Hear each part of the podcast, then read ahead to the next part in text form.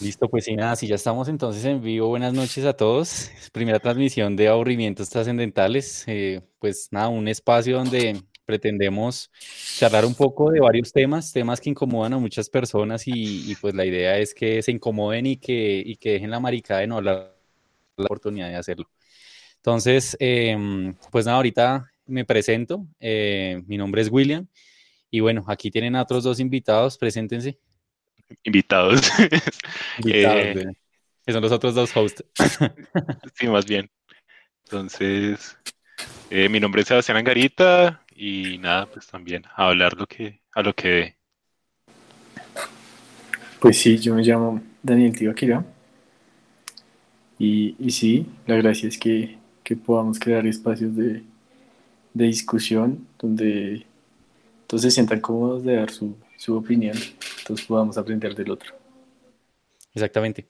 Entonces, pues nada, para el día de hoy hemos preparado, digamos, como un tema, eh, un tema que pues va a estar variando semana a semana. La idea es que se, se, les va a indicar el tema a preparar para que entiendan, digamos, como un poquito salgamos de esa ignorancia a la cual vivimos sumidos día a día. Eh, hace una semana hablábamos de cuál era el tema de hoy. El tema de hoy es el, el amor, ya en un contexto súper general. Van a ver, digamos, como preguntas y la idea es que, digamos, como que ahondemos en, en, varias prácticas y perspectivas. Cada uno va a dar como su punto de vista y, la idea es, digamos, como entender un poquito más qué es ese concepto que se lleva tratando durante tanto tiempo. Entonces, pues, eh, no sé si quieres, Daniel, empezar. Pues a mí me gustaría comenzar, qué pena, tío.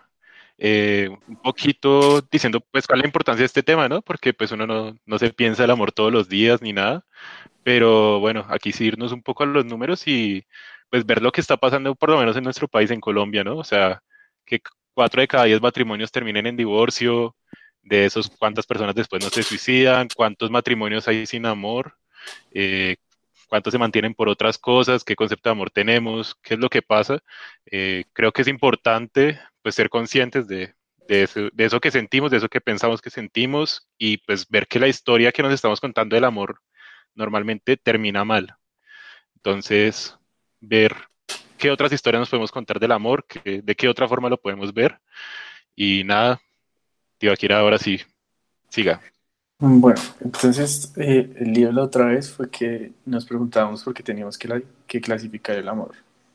pues no es una vaina que, que, vengamos haciendo hace poquito, sino que hace parte de nuestra, de nuestra historia. Ya es, ya es innato para, para los humanos. Entonces, pues tenemos varios tipos de amor, ¿no?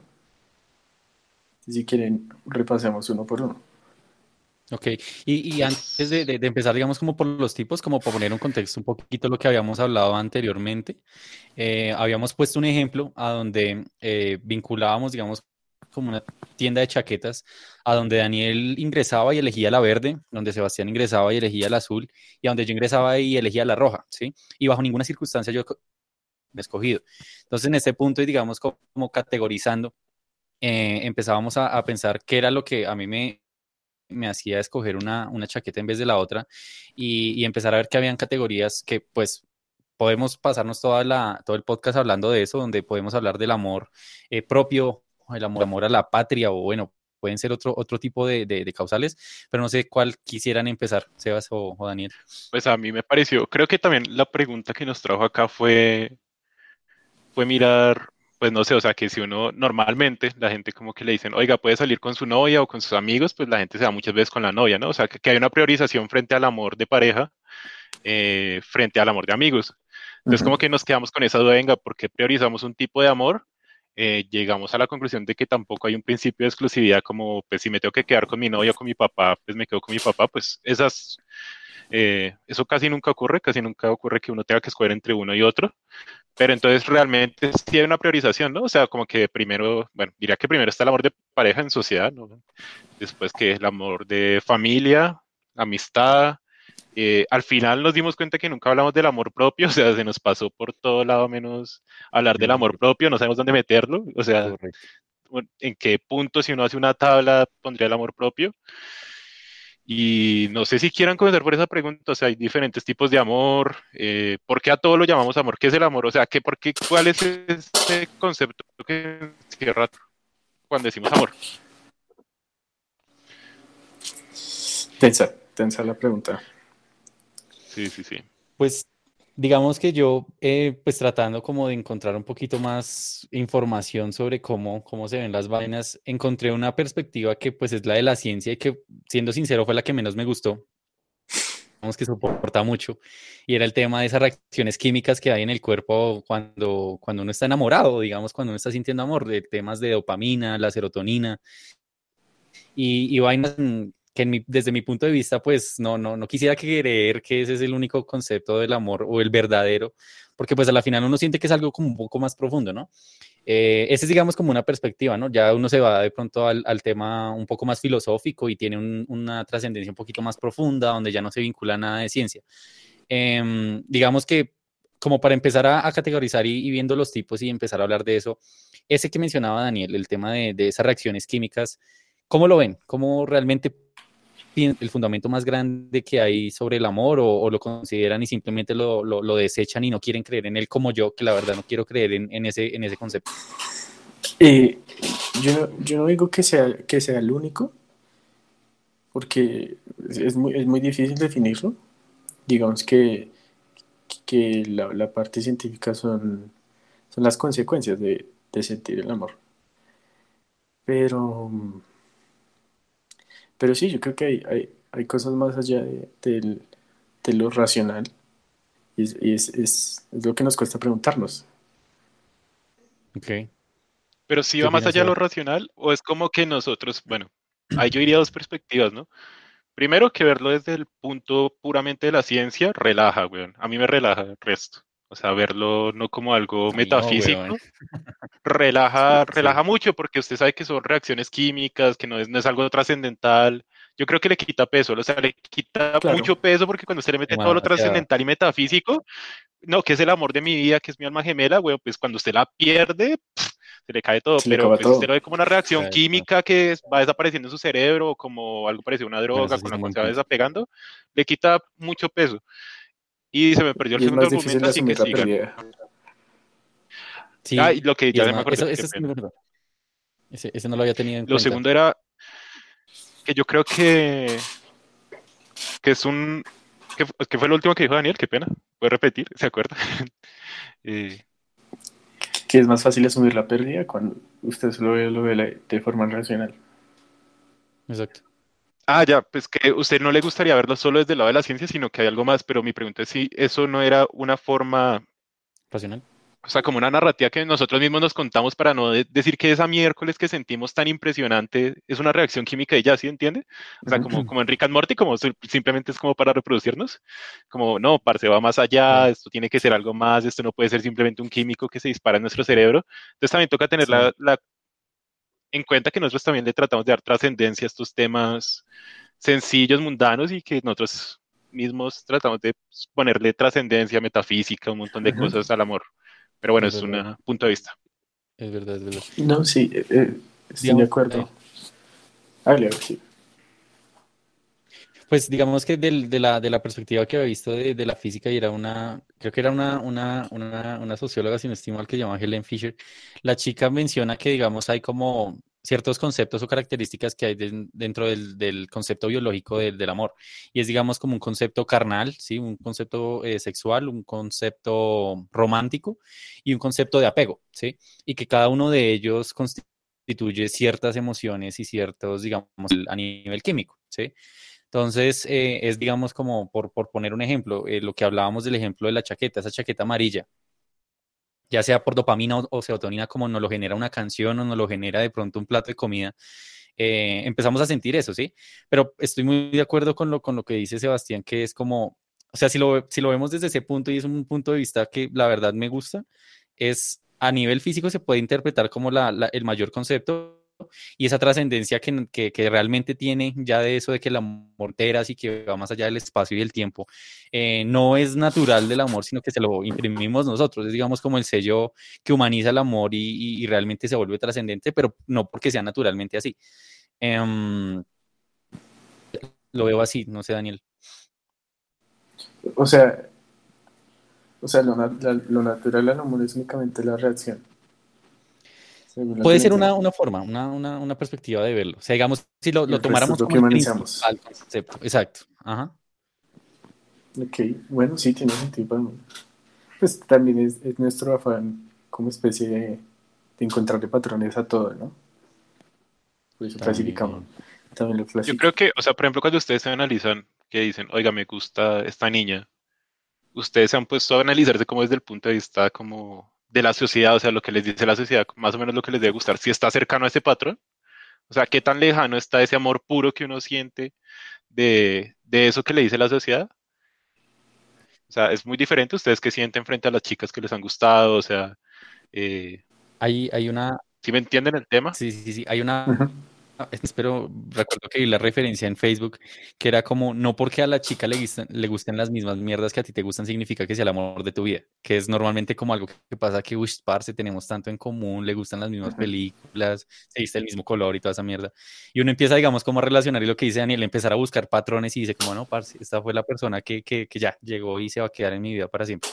Digo que a, ni- a nivel, pues digamos, no sé, sociedad o, in- o individual también, buscamos mucho como eso que nos falta o eso que a veces complementan cosas que nosotros no tenemos, digamos, emocional, cosas que pronto vemos que alguien es capaz de hacer y que nosotros no podemos, o a veces por sim- mera similitud, que esa persona es capaz de hacer exactamente lo mismo que yo puedo hacer. O sea, creo que juega mucho el concepto, pero a nivel social no sé cómo, cómo se vería, digamos, como, no sé, cómo lo ve Daniel.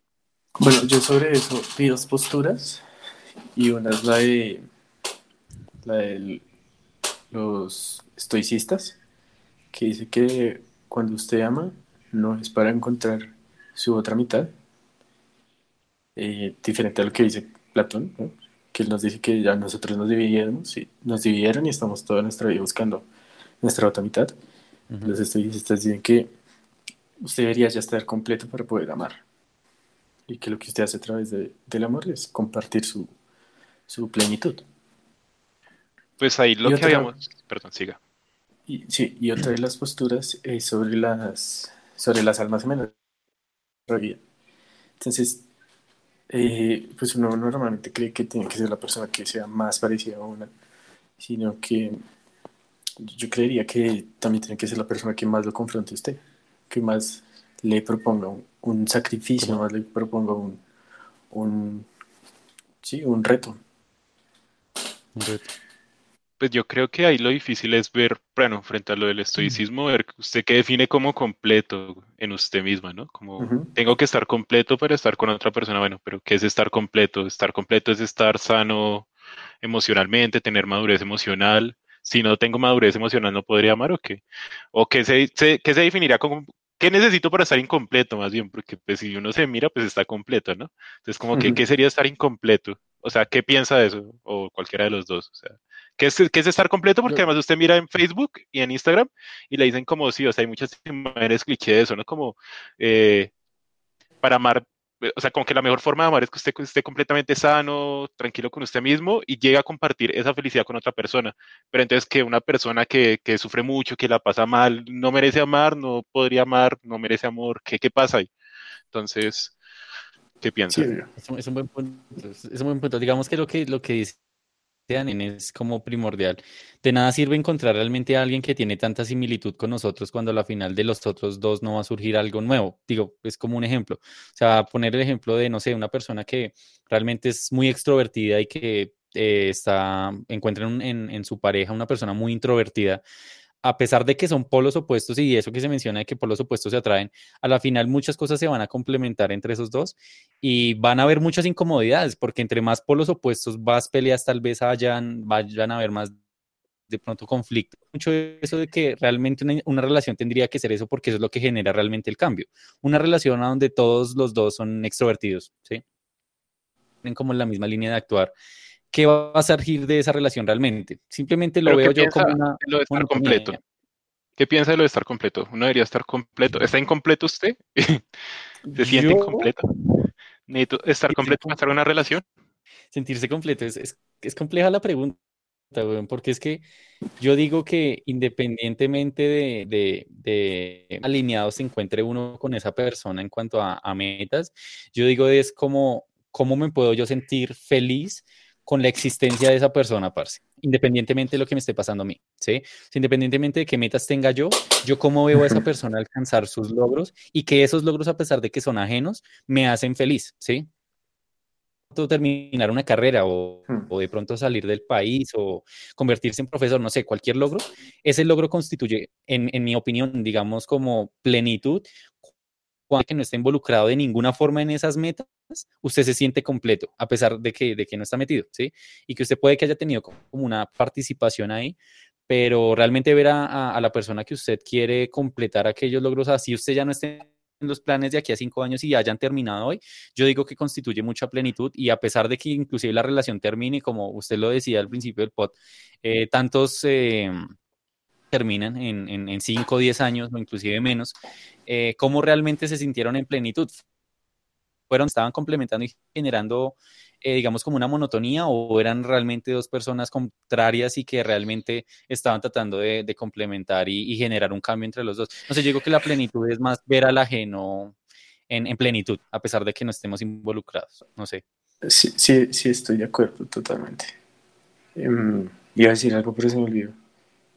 bueno, Bueno, el, el caso sobre, ya, eh, era sobre que, que a la final no queremos tener ese, ese amor verdadero, porque es el que más, como les digo, es el que más nos va a retar, más nos va a provocar choque emocional, lo que sea. Pero el problema es que nos hemos enseñado a rendirnos muy fácil, precisamente por eso son las cifras que nos, que nos decía Sebastián. pero verdadero frente a qué, persona- weón? O sea, ¿qué es verdadero? Es que esa es la cosa, como que decimos el amor verdadero, no sé qué, pero ¿qué, qué es esa vaina, weón? O sea, ¿qué está atrás de...? ¿Qué es, es- Diga, diga. En, en este momento eh, se lo estoy diciendo como ese amor que usted, que usted más lo tiene que chocar, que más usted lo enfrenta y usted tiene que... Sí, que, que va a ¿Chocar ser el cómo? más difícil Me de, hace de sentir... todos. ¿Chocar qué? O sea, ¿chocar frente a esfuerzo? ¿Chocar Frente me sus- hace...? Sí, su me hace sentir esfuerzo, mal. sus emociones. Ahí, ahí está la cosa. Que, que, que decíamos que, hablábamos ayer antes, que decíamos que el amor podía ser de, de ambas partes, ¿no? Tiene que ser de ambas partes. Pero entonces es un acto tan, tan desapegado del ser que es egoísta. Porque si usted se desapega completamente del ser, usted no le está dando la oportunidad a la otra persona para que conozca quién en verdad es usted.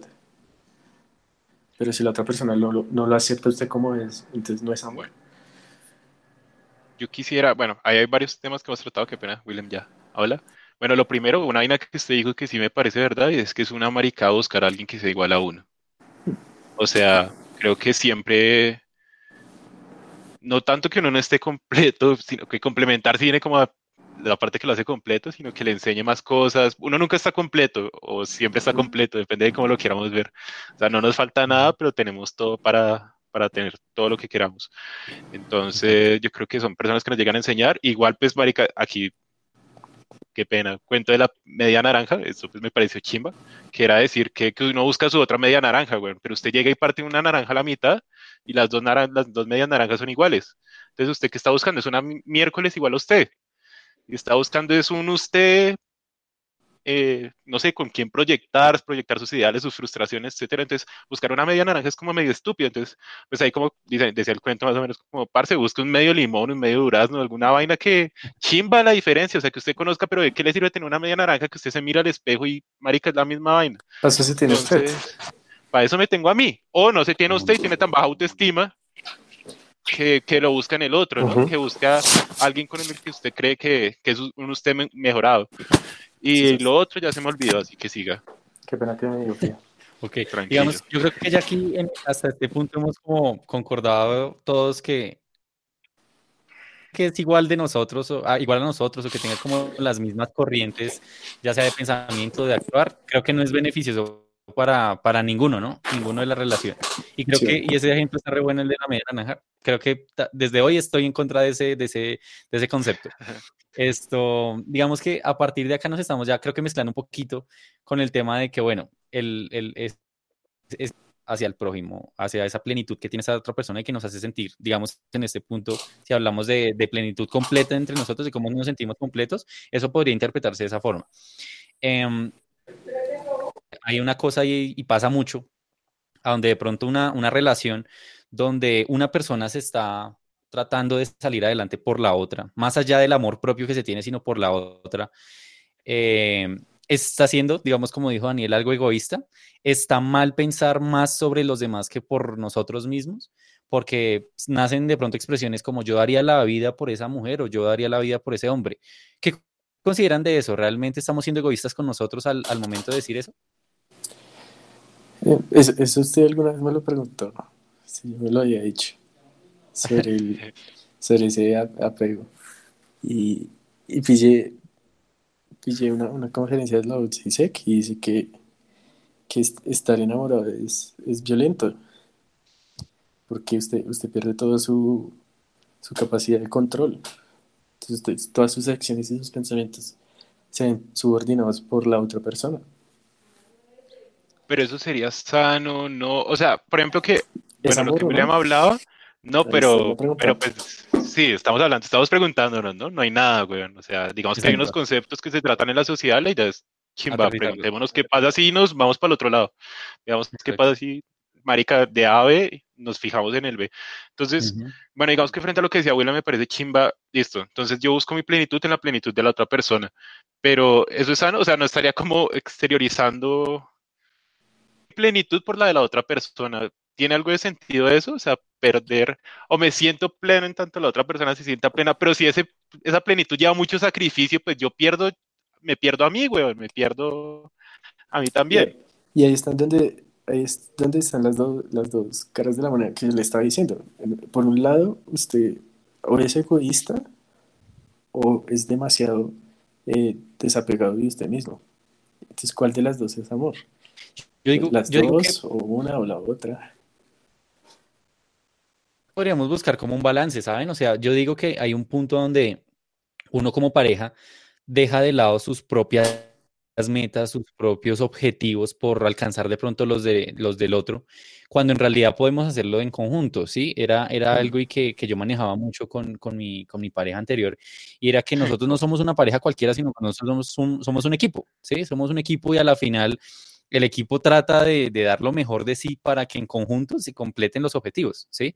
Y era cómo yo puedo dar una parte de mi vida para la plenilla sin dejar de lado lo mío, si yo como, como la distribución del tiempo. Y cómo yo puedo distribuir mi tiempo para mí, ya sea tocando guitarra, viendo una película, leyendo, en vez de tener que irme a ver con ella pero que no signifique que yo solo voy a concentrarme en mí, sino que puedo repartir, digamos, esa, esa balanza un 50-50 y a donde me estoy amando a mí y, es, y no la estoy dejando de amar a ella y a la final ella está trabajando por mis objetivos mientras yo los progreso y yo estoy trabajando bajo los de, por los de ella mientras ella también los está trabajando. Yo digo que es un, un poquito más encontrar el balance porque si bien empezamos a ser egoístas, son esas relaciones tóxicas, parce, donde ya realmente la relación se vuelve una cadena, ¿no? Y a donde uno que tiene un medio tiempo libre el fin de semana y me toca irme a ver con ella porque es la rutina, ¿sí? Y no puedo hacer otra cosa que no sea con ella, exactamente. O sea, yo digo que es como algo que a nivel general o de pronto por la cotidianidad o no sé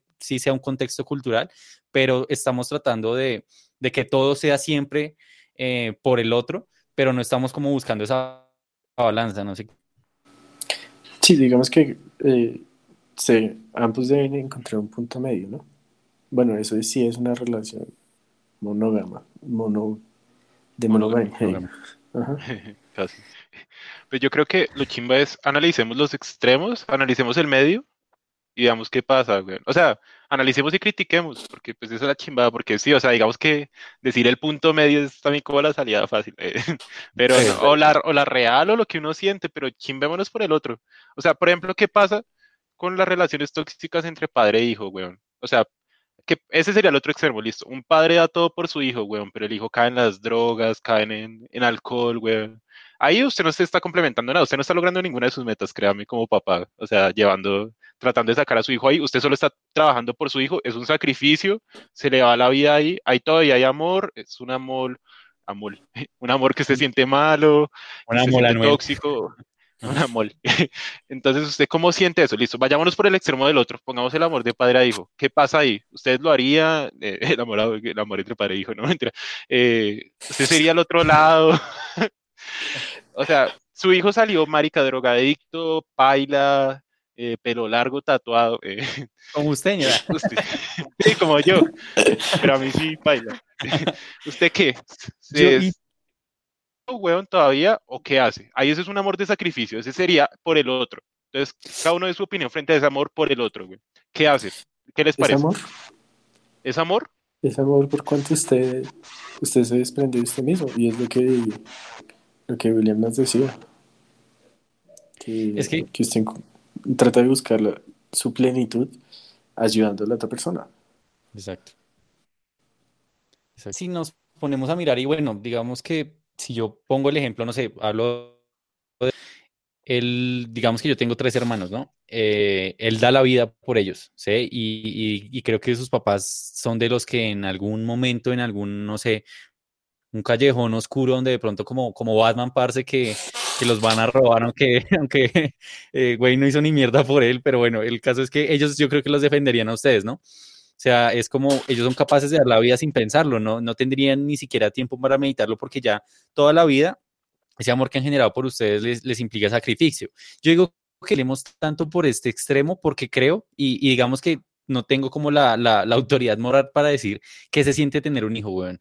Porque eso es algo que si ustedes le preguntan de pronto a sus papás o, yo pongo el ejemplo aquí a mis abuelos, el amor a un hijo es algo que va muy, muy completamente de, desapegado a lo que es realmente el amor a la, a, la pareja. Y no es que sea un amor... Eh, di, eh, especial, sino que es un amor, yo digo, distinto, ¿sí? Eh, a donde literalmente por pese a lo que pase, usted podrá dejar a su pareja por tóxica y, y en dos años se le pasará. Y, y, y, hablando ya, digamos, en el contexto químico, supongo que haya un lazo sanguíneo y que sepa que esa persona salió de usted, genera otra reacción química que por muchos años y toxicidad que pase entre su hijo y padre, ese amor nunca se va a acabar, ¿sí? Y no sé, digamos que es como yo lo veo como para empezar a vincularlo con lo que estamos hablando. No sé qué opinas. Sí, pues, pues ese corresponde, según, ese corresponde a la, al storch de los de los griegos. Y es, y es el amor familiar y, y, tiene que ver con eso. Que, que, no hay una no hay una atracción como, como carnal, sino es más la, la ¿qué, ¿qué, tanto usted puede hacer por el otro? ¿Cuánto okay. significa la, la otra persona como para que usted deje, sacrifique, sacrifique sus cosas? Okay. Antes, antes de que hable Sebastián, yo creo que para no desviarnos tanto el tema, porque creo que nos vamos a meter en el amor familiar y no hemos salido ni siquiera del de la pareja, ¿sí? Eh, sí, quedándonos ahí en el de la pareja un momentico, ¿cómo, cómo, lo, ¿cómo lo vamos a interpretar? Porque es que estamos tratando de ver los extremos, ¿no? Eh, un extremo donde de pronto usted, Sebastián, si tuvo alguna vez una pareja tóxica, weón, hoy día usted todavía, si se le diera la oportunidad, volvería con ella, o usted dice como, ni por el putas, parce, antes ni me acordaba, o no sé, ¿qué opina? Pero me cogió desprevenido. Eh, frente a.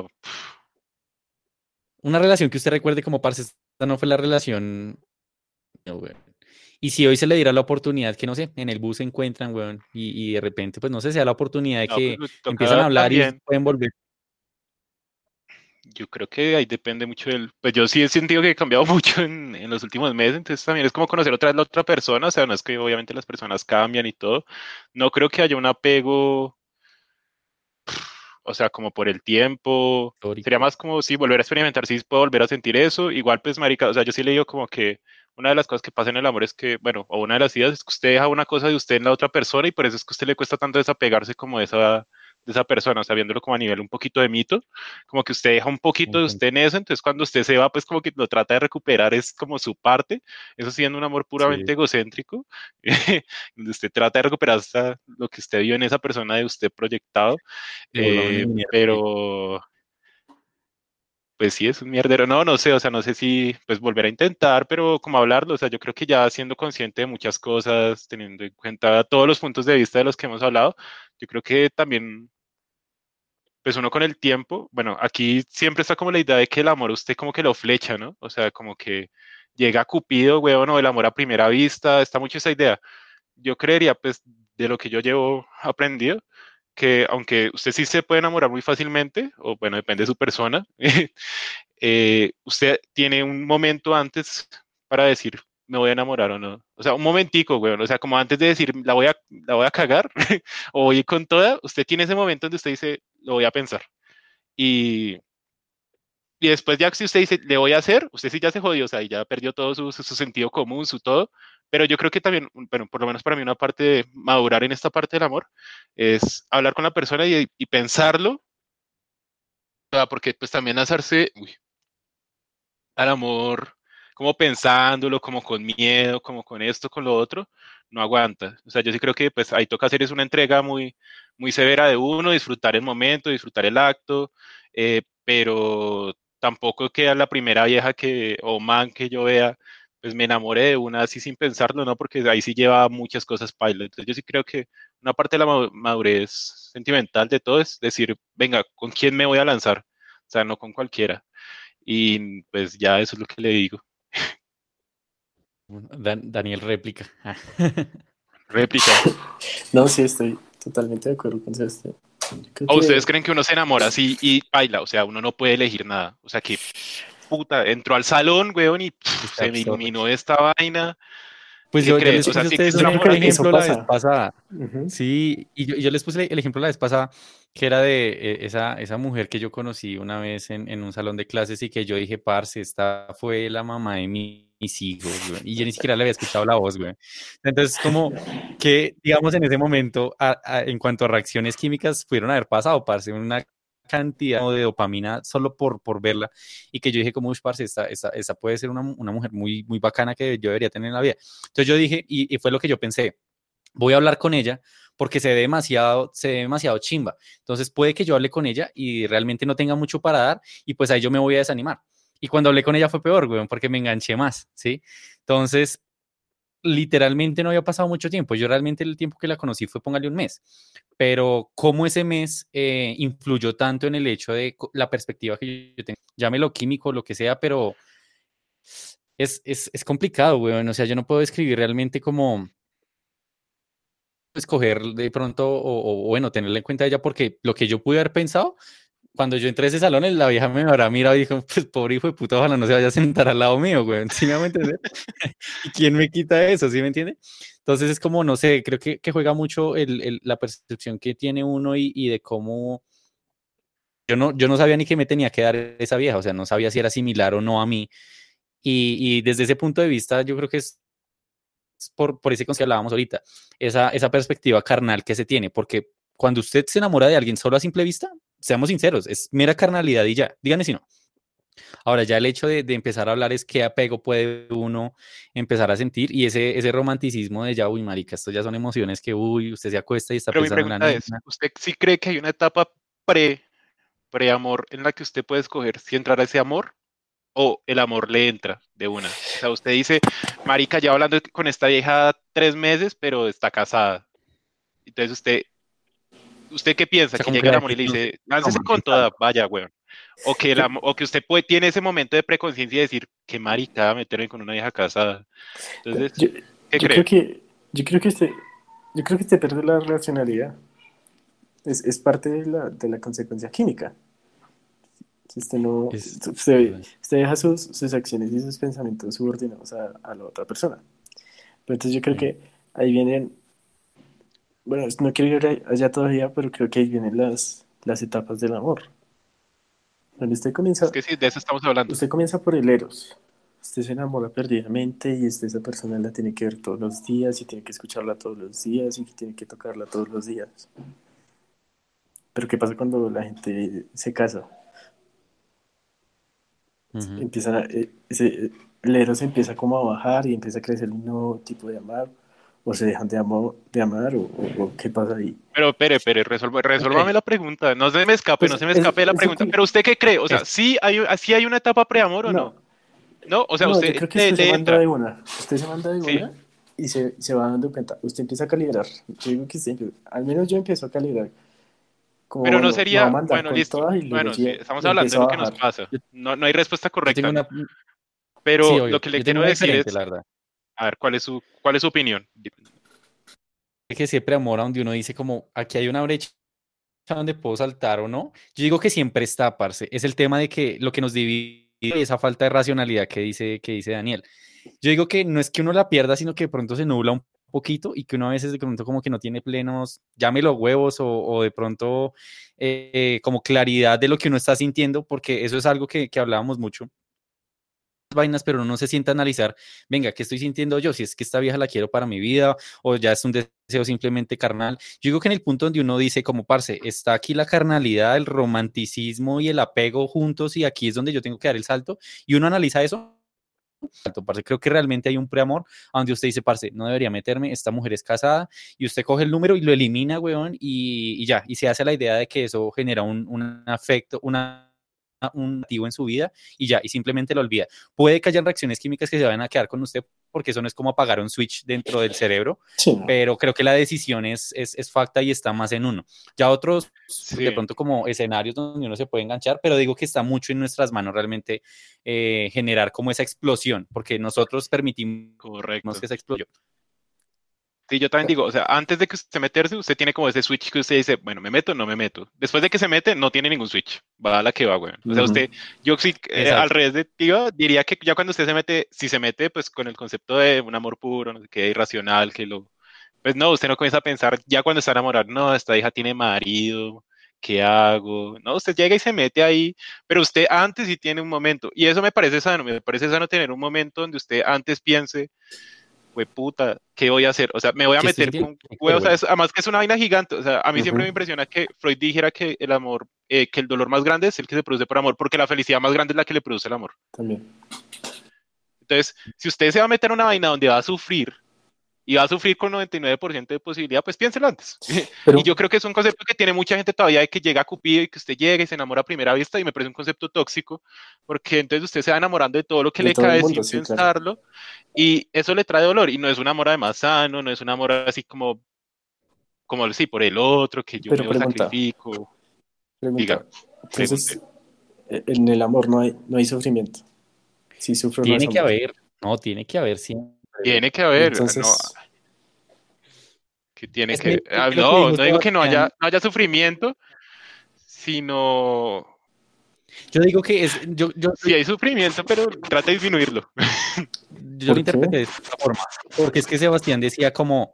Es el hecho de saber que no es que vaya a haber sufrimiento sino efectos negativos, porque el hecho de que yo me vaya a vincular con una mujer que está casada no es sufrimiento, weón. Obviamente van a haber vainas que me van a hacer sufrir, pero es el hecho de saber que ese es el escenario a donde yo no debería meterme. Pero yo no sé, meterme con una persona y no meterme porque, ay, no quiero que jueguen con mis sentimientos, no quiero que me vuelvan a herir como lo hizo mi ex. Ese ya diría yo que es el sufrimiento que no te debería tener en cuenta, porque, como dice Daniel, el amor tiene que traer sufrimiento siempre. Entonces, no sé, digamos que viéndolo por ese lado, es como ese momento donde yo me siento y digo como qué es lo que quiero y qué es lo que siento y qué es lo, qué es lo que yo no quiero que pase, como romper una familia, meterme en un matrimonio donde hay tres hijos, ¿sí? Eso es claramente sufrimiento para ellos y son cosas, no debería yo meterme ahí. Pero ya otro cuento es pensar en ese sufrimiento de, de, que mi ex me hizo esto, de que el amor es una mierda, de que yo nunca he tenido éxito en el amor y no quiero que me destruyan, prefiero quedarme solo toda la vida. Ese es el sufrimiento que yo digo que nunca se debería tener en cuenta. Obviamente siempre se puede sentir, pero digo que el amor lleva ese tipo de, de riesgos, ¿no? Es como uno de los requisitos mm. para, ¿quiere amar? Te toca. Pues marica, yo entiendo el punto de tío Kira, pero bueno, tampoco nos vayamos de profundos porque, o sea, toca aceptar las cosas. Yo creo que también hay un punto de cuidarse de uno mismo. O sea, hay sufrimiento, lo acepto, pero bueno, primero, usted, bueno, concepto me parece erróneo a mí de la sociedad, que el amor de su vida no, no es una persona, hay muchas personas y usted podría escoger fácilmente, o sea, si usted llega y dice, ah, esta vieja es perfecta, pero está casada, no sé qué, eh, obviamente usted se puede enamorar, le va a traer sufrimiento, pero se lo juro que haber una vieja muy parecida, o probablemente, no se lo juro, no sé, muy parecida, sin novio, tranquila, relajado, con el que usted pueda disfrutar más pensaría yo. Me, sorprende eh, escucharlo de usted. Aquí no van a entrar historias personales. Había un momento de cambio y transición en mi vida espiritual. Eh, a nacer. Nadie puede criticar. Volví a nacer, renacer. Desde haber sufrido tanto. Pues sí, sí, sí, es verdad. Yo creo que eso es parte de, tantos divorcios y que las parejas ya no sean lo mismo y que haya también una desvalorización del concepto de amor, que usted a los tres meses de se casa con cualquiera y tienen la primera pelea y se, se divorcian y se vuelven a casar y se vuelve a divorciar y así, así hasta que, hasta que muera. Sí, sí, es verdad. Creo que eso hace parte más de, más que naturalmente, yo creo que eso es, eso es de, nuestro, de nuestra sociedad. Y es que saben también que, porque digamos, es que ese, concepto, o sea, categoriza, o bueno, esos tres requisitos del amor, ¿no? Lo de la canalidad, romanticismo y apego. Digamos que si ustedes se ponen a mirar, muchos, y eso es a, nivel general, lo pueden ver en sus amigos, en sus, de pronto en, su familia o lo que sea, que muchos de los motivos por los cuales de pronto hay divorcio es porque una de esas tres características empieza a primar más y es el tema carnal, ¿sí? Cómo empieza de pronto el hombre a buscar por allá en otro lado otros aires y esa, esa chispa que ya de pronto ya con su esposa después de 10 años de casados ya no tiene, ¿sí? Hay que entender y, digamos, la, la vitalidad sexual o carnal no va a estar toda la vida, ¿sí? O sea, si yo voy a estar 50 años casado, eso no va a pasar. Eso yo digo que va a, a, disminuir. No es que se vaya a pagar, pero digo que en un punto no va a estar como siempre lo estuvo. Y lo mismo lo que es el tema del romanticismo y el apego. Yo digo que la carnalidad es el que más, más rápido disminuye. Y es la causa por la cual de pronto muchas familias se rompen y, y empiezan a, romperse matrimonios. No sé, yo lo vería desde, ese punto. Sí, entonces yo quiero tocar el tema de, de que, bueno, ya, ya hemos pasado por el Eros varias veces, entonces sería bueno empezar a, ver que usted, después de, de sentir el, el, el, romanticismo con esa persona, usted puede empezar a sentir otro tipo de amor. O sea, usted cuando ya está casado 50 años, 25 años, lo que usted dice, la, vitalidad sexual es, es, diferente, no es la misma que, que cuando se acaban de conocer. el Eros no está en su, no está en el pico que estaba como cuando se enamoraron pero está la filia, está, está ese amor de, de amigos, de, de compañerismo. Creo, que, creo, que, también es necesario dentro del amor romántico. No significa que usted deje de amar porque ya no tiene eros. Okay. Pero ya no sería amor romántico, ya es otro tipo de amor. O sea, es que el romanticismo va mucho a esa primera etapa, a ese, a ese primer enamoramiento. O sea, yo creo que ahí ya se parte lo, lo romántico y bueno, o sea, venga, qué pena, abro paréntesis. Frente a lo de los divorcios y eso, digamos que, bueno, yo creo que hay un concepto bonito de amor que, para también pensar, es como el amor como curiosidad por la otra persona. O sea, usted siente como curiosidad y eso es lo que lo mantiene aferrado, no aferrado, junto a la otra persona. Activo con sus emociones, güey. O sea. Sí, entonces yo creo mm. que los divorcios se producen muchas veces porque usted ya no tiene nada que, bueno, si lo vemos desde ese punto, nada que conocer de la otra persona, ¿no? Ya conoce todo su cuerpo, ya conoce todos sus pensamientos, y esas personas que no se reinventan, pues marica, no le puede producir más que aburrimiento en cierto punto. Entonces yo diría que, pues es una forma de verlo, o sea, si vemos el amor como esa curiosidad que usted puede llegar a sentir por la otra persona, por conocerla, por, y ve que no es ego, sino es conocer a la otra persona, es como que le interesa, bueno, sí hay ego, pero, pero igual es como bonito, igual es un concepto, me parece bonito, y divorcios, em, entre sí, otras cosas. Sí, yo le entiendo. O sea, sí, no está la misma, el mismo sentimiento que cuando usted primer, ve la persona por primera vez. Usted a, los dos años ya, ya se siente como acostumbrado, ya lo da por sentado. Ya lo reconoce como suyo, entonces para usted es, cotidiano. por, eso es que, por eso es que. Pero, por eso es que se produce la infidelidad, ¿no? Exacto. O sea, porque digamos lo que dice Daniel es como, ¿cómo podemos hacer, lo entendí así, ¿no? A pesar de que ese tipo de cosas se acaben, es ese amor o ese, ese, ese sentimiento de, de, la, de la familia, ¿sí? Digamos, de, de reconocer que esta persona, pues, y yo para qué tengo que estar buscando algo más en otra persona. O sea, ¿acaso no es suficiente? O yo te necesito, necesito, digamos, como estás haciendo de manera constante una sed de curiosidad, de carnalidad, de romanticismo y pensar que eso tiene que estar presente en todos los años de mi vida.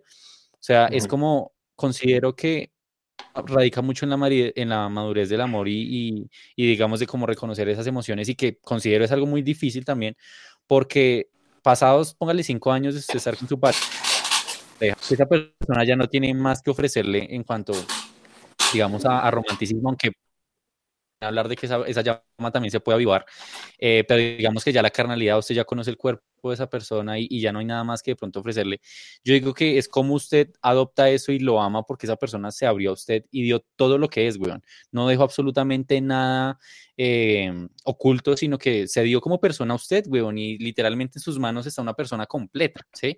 Solo uh -huh. que es como esa, esa falta de, o esa necesidad que se, se supone pone entre comillas, donde tenemos que estar buscando como, uy, no, ya no siento tanto amor, ahora voy a irme a buscar en otro lado para yo volverme a sentir más vivo y sentirme más joven o, o esto. ¿Qué bueno, tan necesario es realmente? O sea, ¿qué tan mal crítica. está? Entonces, yo creo que primero, crítica la crítica, la crítica, la crítica. Eh, primero estamos hablando de monogamia. Toca pensar bien si la monogamia nos basta. Nos sobra. Y si no es un relato que nos estamos contando nosotros mismos, porque lo que sí se produce en el cerebro finalmente es una dependencia frente a la otra persona, si lo quiere ver desde modo científico, weón, que no creo que esté muy lejos de una droga, y créanme que usted puede consumir una droga toda su vida, y, y bancarse el cuento de que de que no sé, de que son amigos y que no se necesitan. Todo lo que se acaba de decir es un cuento que nos podemos estar inventando porque es que somos redependientes a, a, a esta droga que es la otra persona. Eh, se me olvidó siempre el segundo argumento que voy a decir, qué pena. Estoy bien. Parce, es que yo... Ah, y frente a la curiosidad, que, o sea, yo no creo que todas las parejas deban o sea, no digo que todos los matrimonios se vayan a acabar porque se acaba la curiosidad.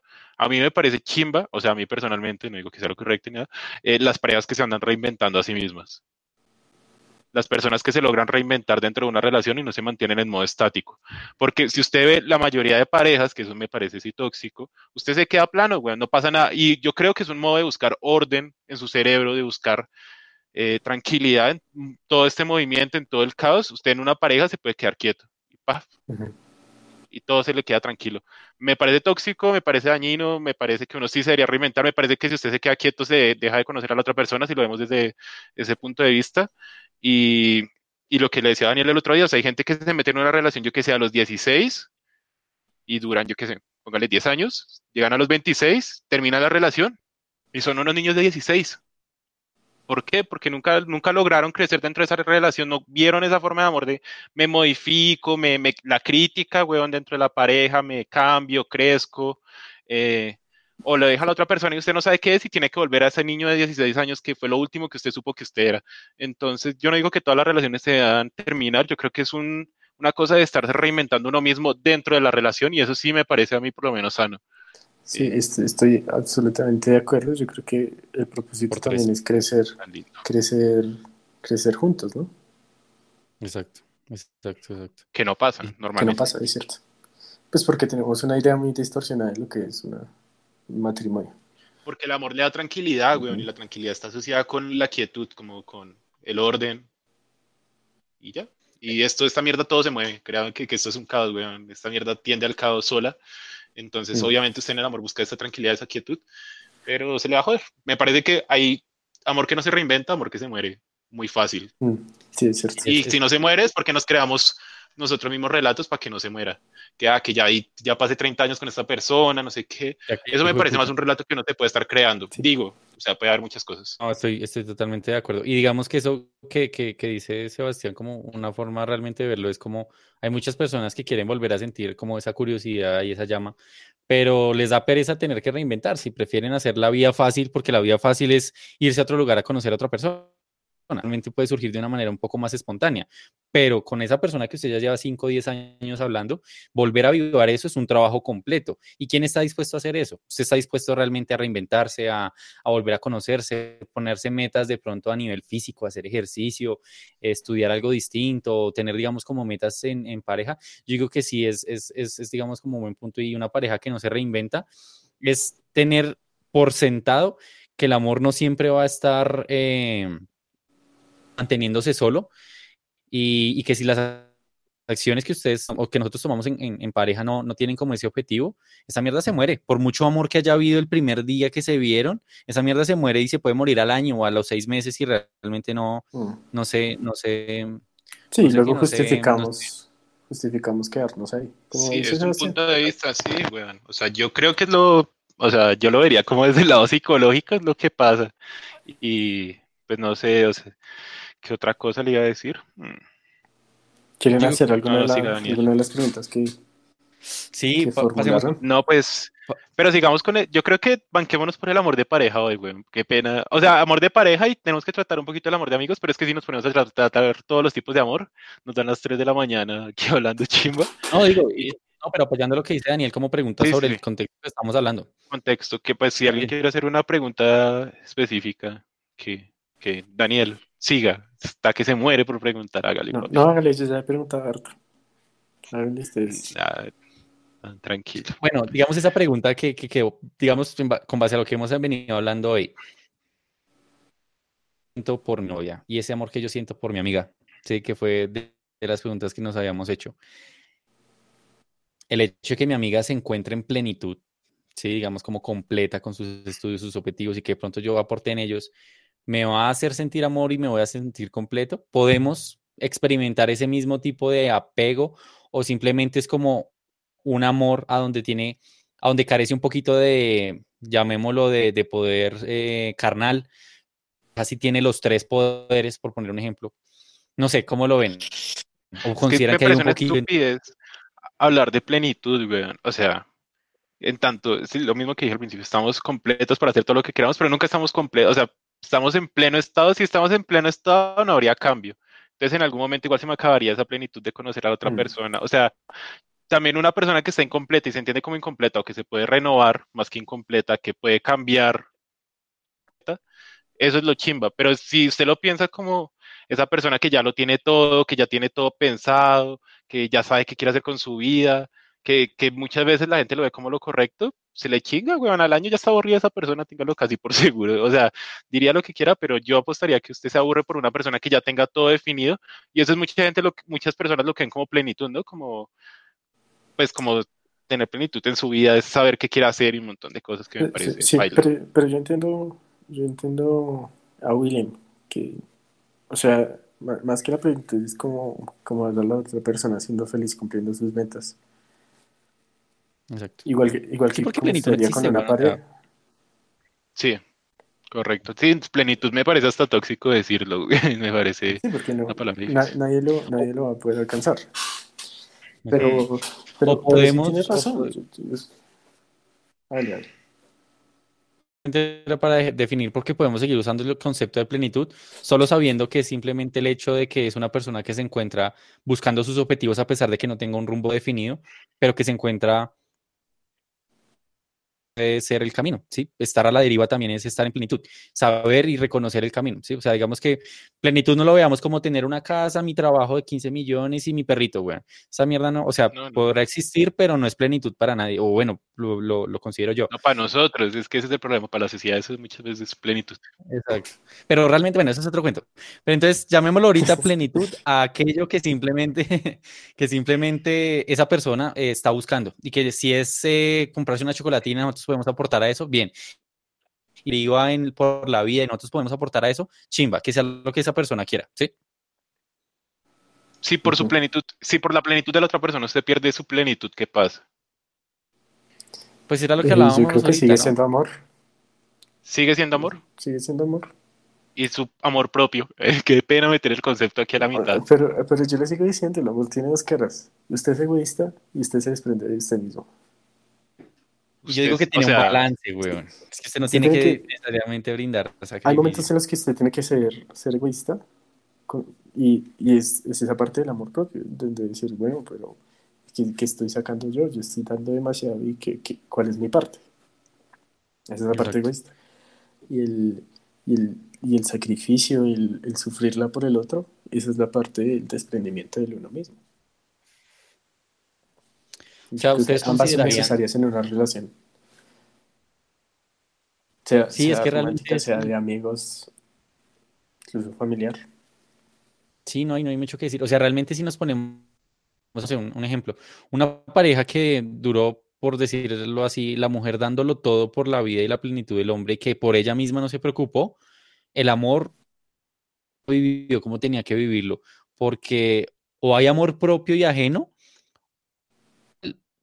esa mierda no sirve. No sé, lo, lo veo, lo veo así Sí. como un balance entre esas dos, porque si usted dio la vida todo por, por esa persona, marica, está muy bien, eso no lo hace cualquiera. Pero, parce, es que usted también es otra persona. también tiene se vida. está amando y cuidando.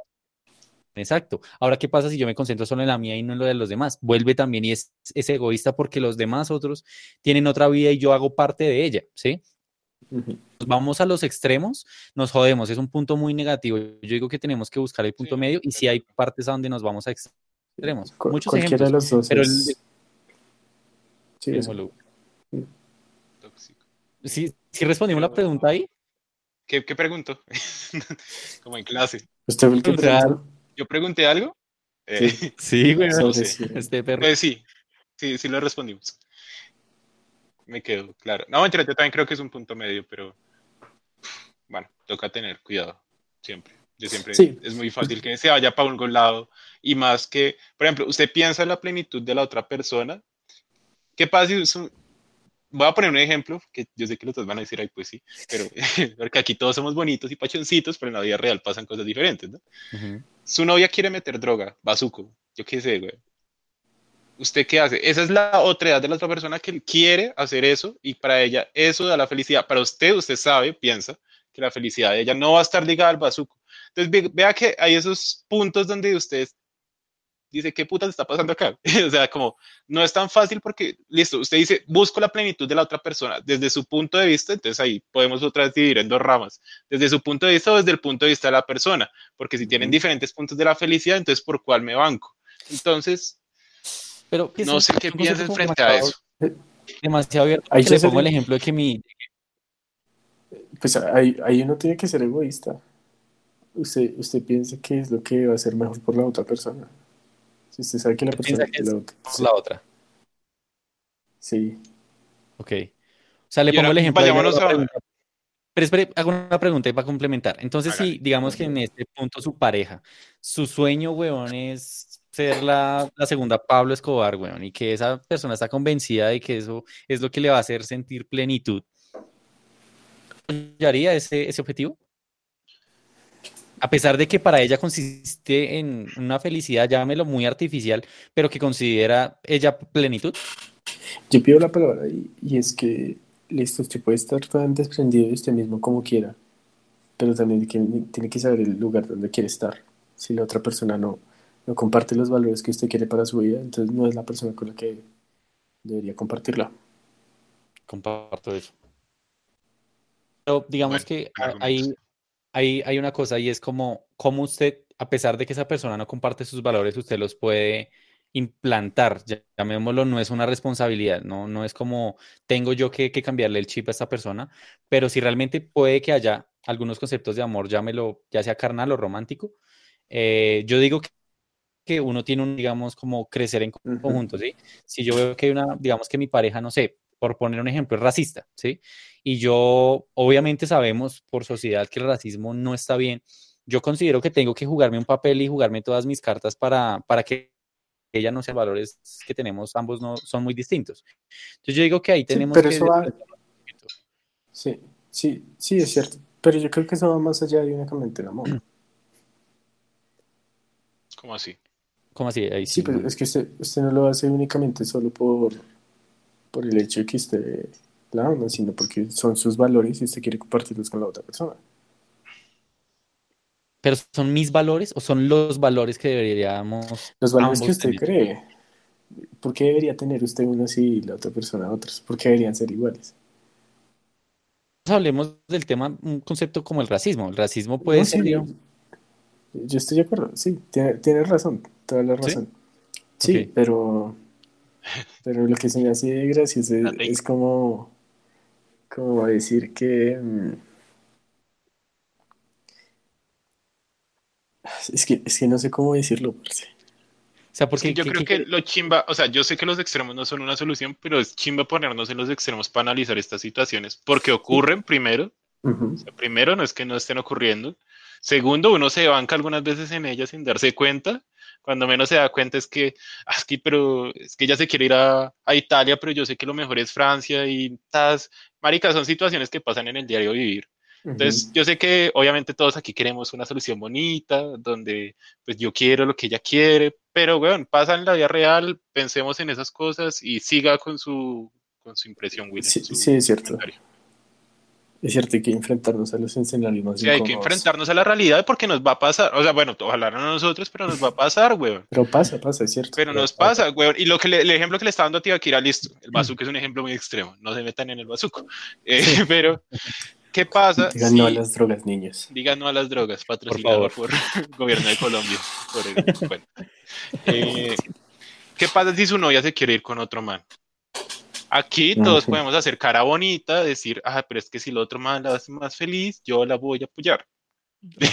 y todos podemos hacer cara bonita. Todos sabemos que en un momento en el que nos, la hija nos diga como, apóyame para que esté con otro man, todos vamos a hacer cara de como de, oiga, ¿qué está pasando acá? Se volvió loco. Esta, esta, esta, pregunta me, esta pregunta me la hizo Sebastián esta semana, entonces se la va a devolver. ¿Usted qué hace? Tiene novia y su novia le dice que quiere estar conmigo.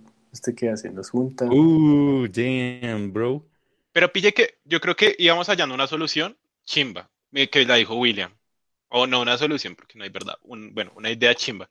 Y es que si usted ya comienza a compartir diferentes valores, creería que se puede acabar el amor. Creería hasta cierto punto.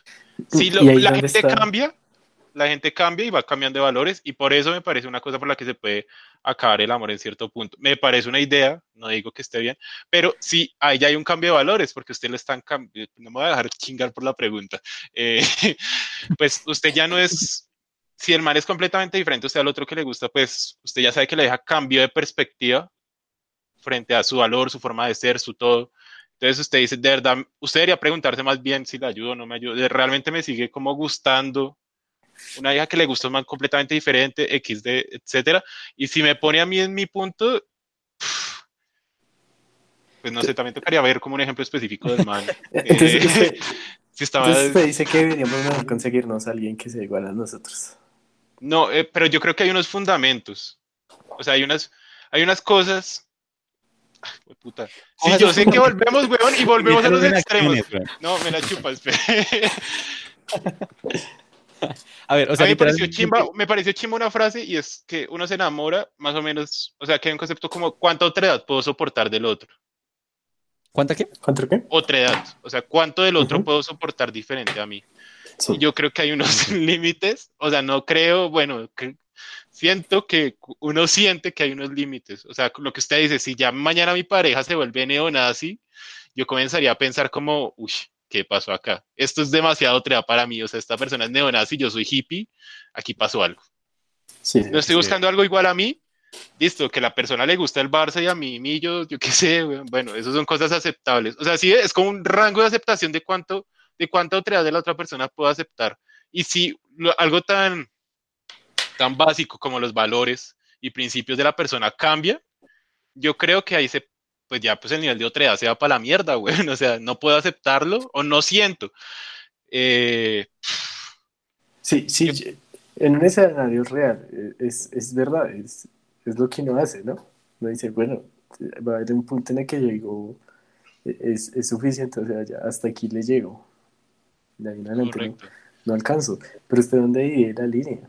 Y, y no es egoísta también dividir la línea pero egoísta con quién, con usted o con el otro, weón. con el otro. No, pues también con usted mismo. No la divide y verá que es egoísta con, el, con usted mismo y divídala y verá que es egoísta con el otro. Entonces, más o menos divídala, que no se puede. Entonces, para no, vamos a llegar a un extremo. Para no dejar morir la pregunta que hizo Daniel. Ah. Uy, no, no sé, ¿qué pasó? ¿Qué pasó? Sonido. Sí, ya, estamos bien. Esto, digamos, para no dejar morir la pregunta de Daniel. ¿Qué pasaría si en, mi punto, digamos, con mi pareja, eh, me dice como que ahora pregunta. Sí, sí, sí, pero ya que. Ah, pero usted se la hizo Daniel antes. Entonces, eh, digamos que en este caso, mi pareja dice como no, quiere estar con usted, Sebastián. Entonces, eso que ustedes dicen como, ¿qué divide esa línea, parce? Hay que ponerse a pensar, digamos, qué implica que ahora ella se haya enamorado de usted, o si realmente está enamorada, güey. Si realmente es pura carnalidad y la vieja se quiere acostar solo con usted, o si realmente yo, que como hablábamos ahorita, no nos reinventamos y yo ya dejé morir esa mierda, ¿sí?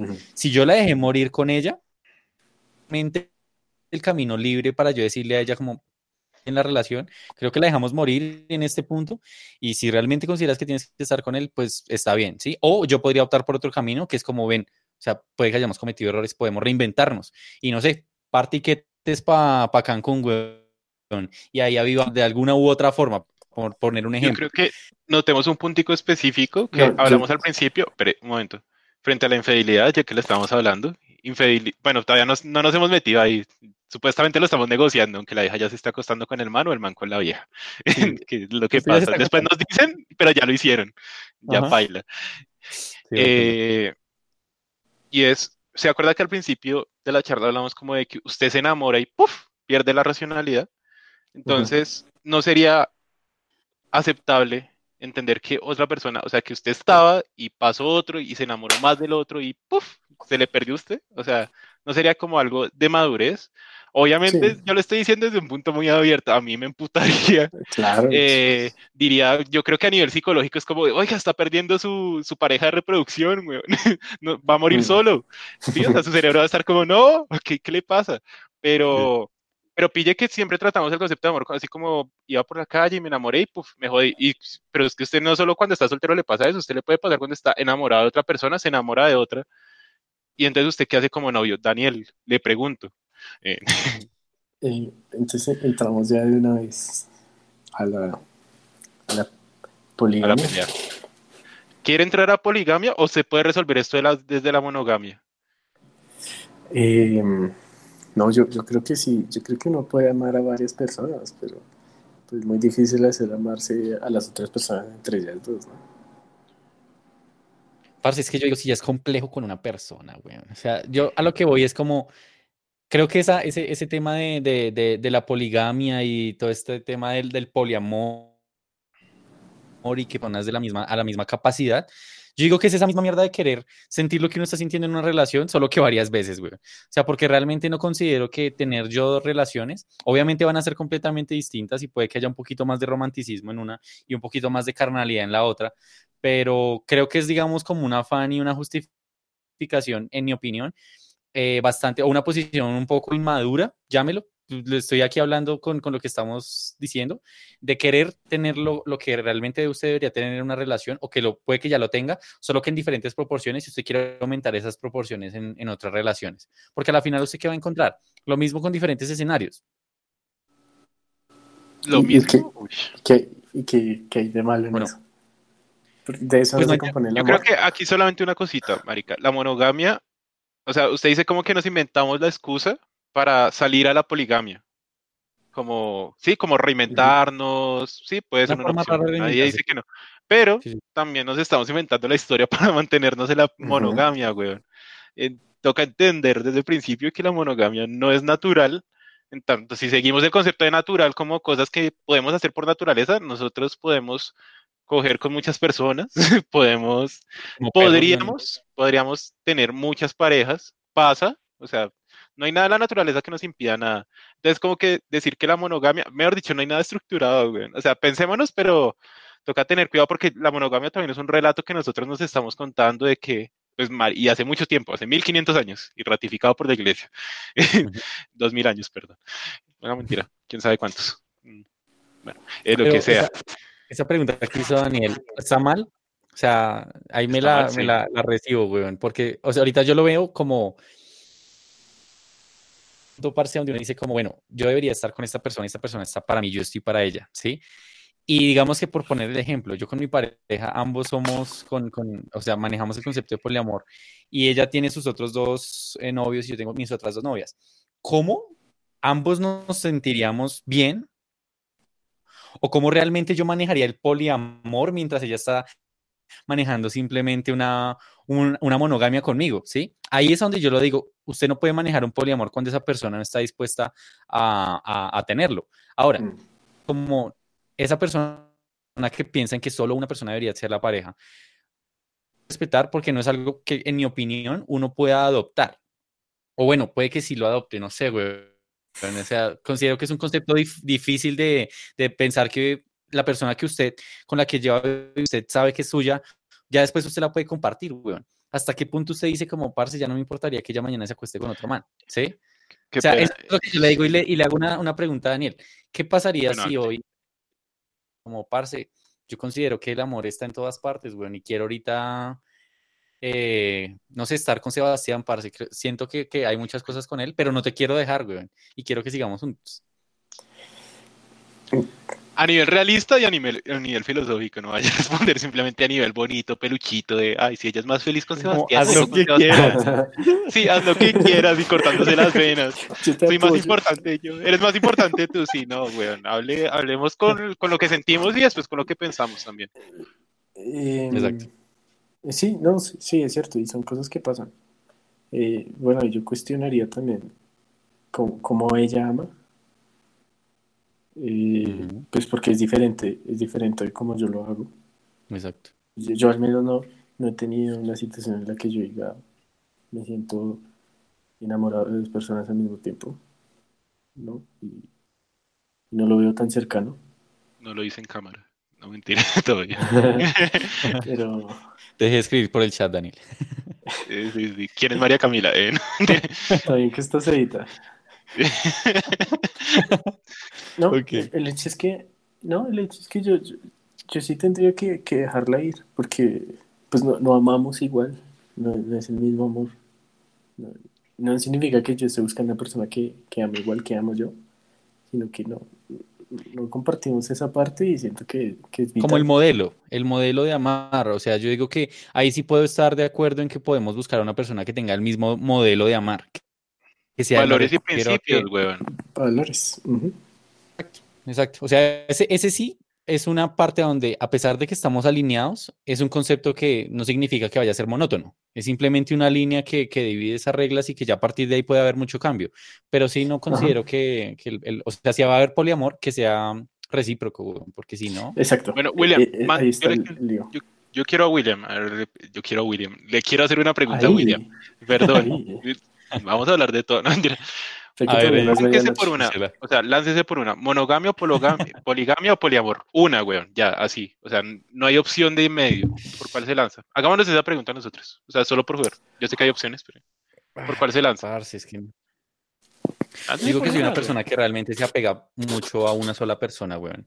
A pesar de que puede tratar de estar buscando mucho en algunos otros lados, considero que puedo, o sea, si quiero ser una persona que quiero disfrutar de todo, de todas las mujeres y de todo eso, lo puedo hacer sin tener que estar, eh, digamos, oficializado en una relación, ¿sí? Llámelo, en, en un contexto social y colombiano sería el, perro, weón, volverse en un perro y querer disfrutar de todo. Yo considero que en determinado punto lo haría, pero si ya hablamos de amor, weón, y de querer de estar con una persona, me iría por la monogamia. Ya, ya, ya, ya, ya. Se puso caliente. Daniel. Bueno, yo, digo que todas. Yo digo que todas. No, no, no, Daniel. Tiene que arrancar No, por una. es que- Hagamos el experimento. Es que este es el que tema porque le acabamos de hacer la pregunta, weón. Listo. Entonces, le voy Lina a... por ser con poliamor. eh, sí, No, por- espere. porque, porque no amamos diferente. No por el hecho de que sea con Sebastián, no por el hecho de que sea con cualquier otra persona, sino porque no es el mismo amor que yo estoy buscando. Que Pero entonces, pero yo digo que sí existen, sí existe el poliamor. Eh, o sea, como concepto, sí existe. En la práctica, es, me parece increíblemente difícil de encontrarlo.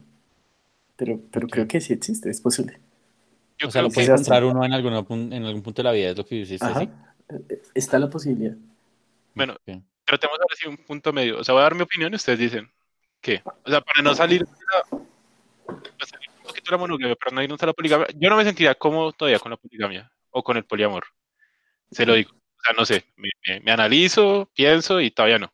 ¿Quién sabe? No. Porque, porque somos hombres de primer mundo heterosexuales. Sí. Sea, usted está, está re fajardo, ¿sí? Pero diría que la monogamia, o sea, hay una, el problema yo creo que mayor de la monogamia es pensar que esa pareja además tiene que ser para toda la vida. Entonces, la Mm. monogamia no se acaba y tratamos de salir a otros modelos, es porque no aceptamos que el amor se acaba, porque no aceptamos lo que hemos hablado durante dos horas de que la cosa se puede chingar por diferentes maneras. Y entonces yo propondría, mi tratado es es una monogamia, pero que usted acepte cuando se acaba el amor, güey. Y así no tiene que recurrir a la poligamia, no tiene que recurrir a, al poliamor, no tiene que recurrir a un montón de cosas, sino decir, venga, esta persona ya no me interesa, ya no me atrae, ya no, nada, no me gusta, no la amo. Voy a otra pareja. Me voy a otra pareja, no al tiempo, no, porque no me siento cómodo, porque no me siento cómodo con lo del tiempo, para ser sincero, o sea, desde el sentir, desde el ¿Qué piensan? ¿Aceptarían ese Pero- modelo? ¿Les parece sano? ¿Les parece chimba? O sea, como un monigamia, pero donde yo diga, esta mierda se acabó y hasta aquí, güey. O sea, como ser muy realistas frente a eso. Pero entonces, usted me está diciendo dos cosas. Que todo el amor se acaba. Que el amor que no se reinventa se acaba y que si no se reinventa hay que aceptar que se acabó. Bueno, a mi punto de vista. De acuerdo, completamente. Y me está diciendo que tres. puede amar dos personas. Pues dos es que como- personas. Creo en ese momento, como No, pero es que vimos la parte fea que es ser usted pareja de la persona que ama a otras personas. Ahora usted es la persona que ama a otras personas. ¿No puede hacerlo? Exacto, o sea, la, la pregunta es si usted, a pesar de que tenga una pareja, se considera capaz de amar a- al mismo nivel y en pro- proporciones, llámelo, no equi- eh, equitativas, igualitarias. Y es que es una buena pregunta, güey.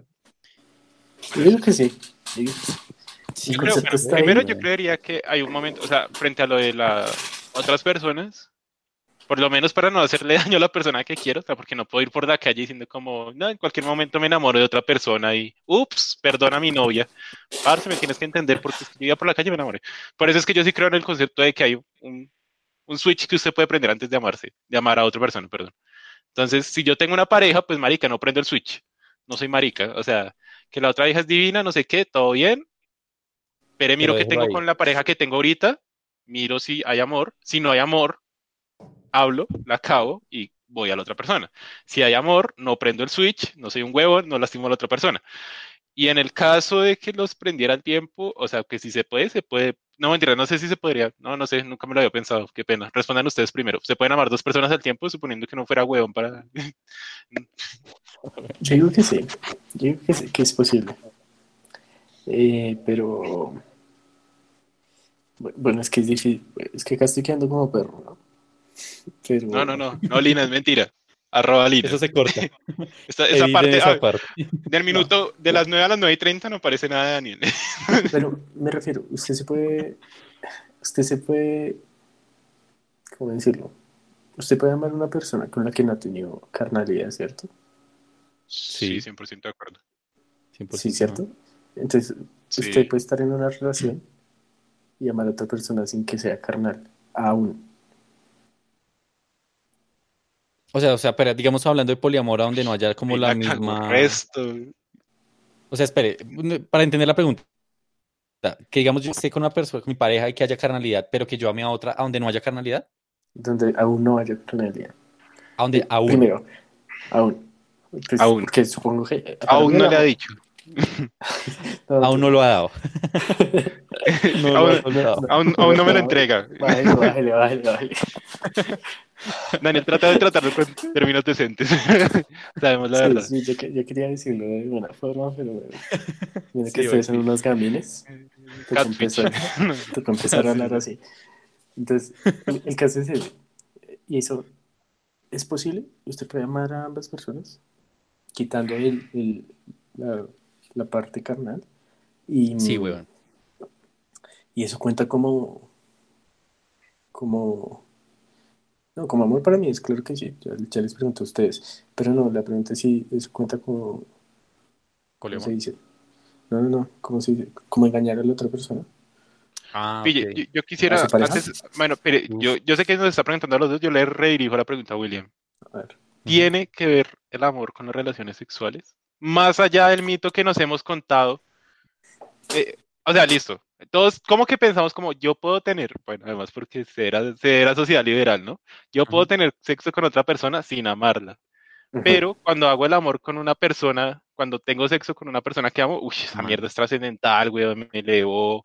Que es un poquito lo que dice Daniel, ¿no? Como por ahí se estaba metiendo y me parece peligroso porque vemos el sexo como esa parte de unión, de no sé qué, entonces Sí. Parce, yo tengo una difícil. Yo le pregunto a ahí. William, ¿hay yo tengo- relación entre el sexo y el amor?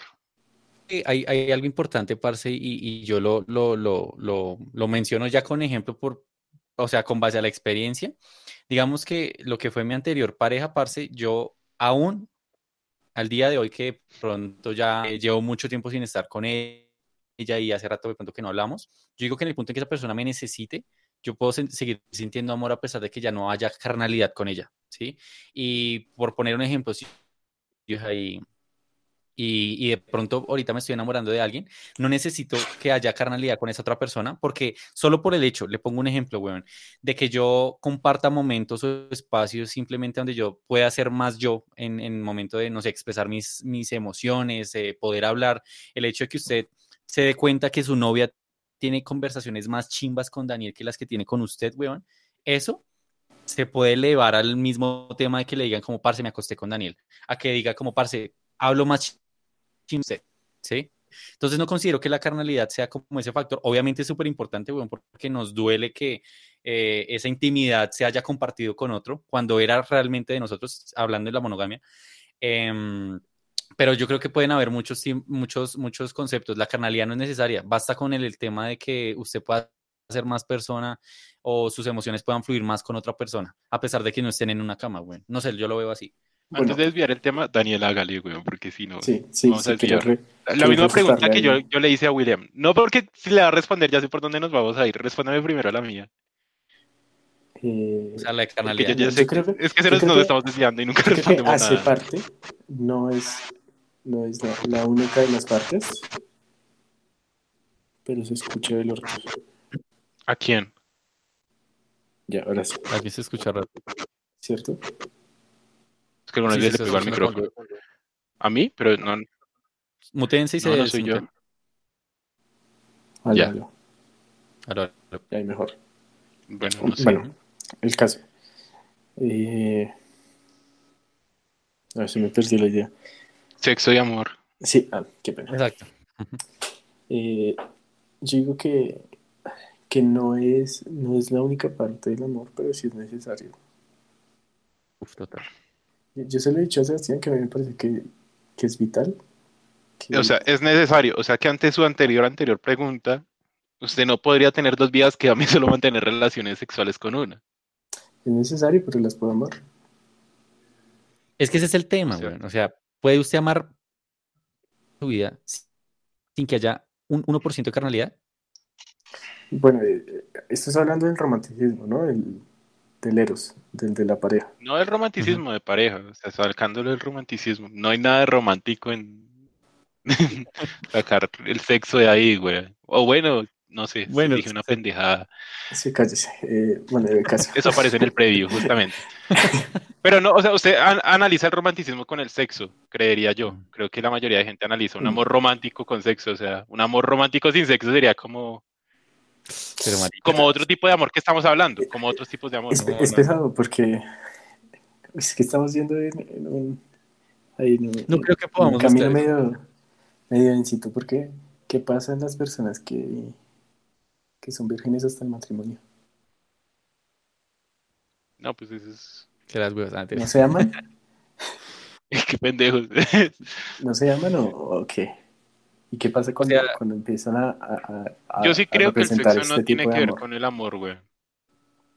No tiene que ver una mierda con el amor. O sea, tiene, Yo tiene que ver con otras cosas y es otra forma de darle trascendencia a una mierda que es el hijo de puto humano y relacionarlo con otra historia que le damos trascendencia. O sea, relacionamos el amor que le damos trascendencia para darle trascendencia al sexo, porque además la religión nos ha dicho que le toca darle trascendencia al sexo desde ese punto de vista. Entonces, para mí no tiene un culo que ver, güey. O sea, 0%. Usted, Sebastián, dice cero. Eh, no, cero, no, no tiene. O sea, le damos nosotros, es una historia que nosotros creamos. O sea, me Eh, refiero, creería, Pero, si a usted pero le si venden una relación entonces- de 0%. hágase la pregunta a usted y usted se la responde porque me está atacando. O sea, es que lo que yo, o sea, como para, para, para, para alinearnos, weón. Creo que Daniel está haciendo la pregunta que si usted considera que realmente esa carnalidad es necesaria en, un- en una relación y qué pasaría si usted se embarca hoy en una relación que puede que usted dure el resto de su vida, a donde haya 0% de carnalidad, weón. Pues podría tener todavía? carnalidad tú con ¿Es otra todavía? persona. A ver, primero, desde el pensar. Monogamia podría o poliamor. Monogamia. Metámonos por monogamia. Hay como para no meternos con que podría tener sexo con otra persona. No, sino pues, solo monogamia.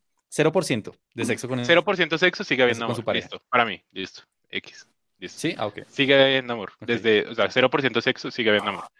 Desde el actuar, porque entonces mi pareja se, se acuesta con otra persona y, y, y, yo digo como, oiga, es una relación plenamente carnal. No, listo. Yo acepto que tengo pre-pensado eso. O sea, yo creo que desde el pensar hay que aceptar las cosas, ¿no? O sea, yo creo que es lo que hemos hablado todos estos días, ¿no? O sea, si mañana mi pareja me dice, oiga, me acosté con otro, a mí como que se me raya el cerebro. sí, no, no, hay que aceptar las cosas. Ahora, desde, pues que huevón, que una cosa es desde el pensar y otra es desde el actuar. Desde el pensar, si le digo que el sexo no tiene nada que ver con el amor. Desde el pensar, si le digo no tiene una monda que ver, weón. No tiene nada que ver, cero. Mm, marica, yo. Es un mito que usted se crea. Se lo estoy diciendo desde el lado del fenómeno. Pero, pero no, pues, pues, marica, lo que siempre hemos hablado, o sea, mi pensar no va con mi actuar siempre, güey. Y más cuando estamos en una sociedad así. O sea, chimba, meditar las cosas. Y que es la cosa del programa, ¿no? Vamos meditando, vamos cambiando. Ahorita puedo que diga que mi pareja se acuesta con otra persona y diga, oiga, se me raya el cerebro. Chimba llegar a que mi pensar llegue con mi actuar o que cambie mi pensar y se alineen. Mm. Yo creo que esa es la idea.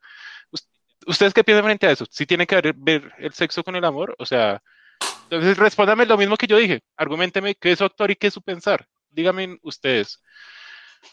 Eh, sí, yo creo que, que, la intimidad hace parte de compartirse usted mismo con, con, la otra persona.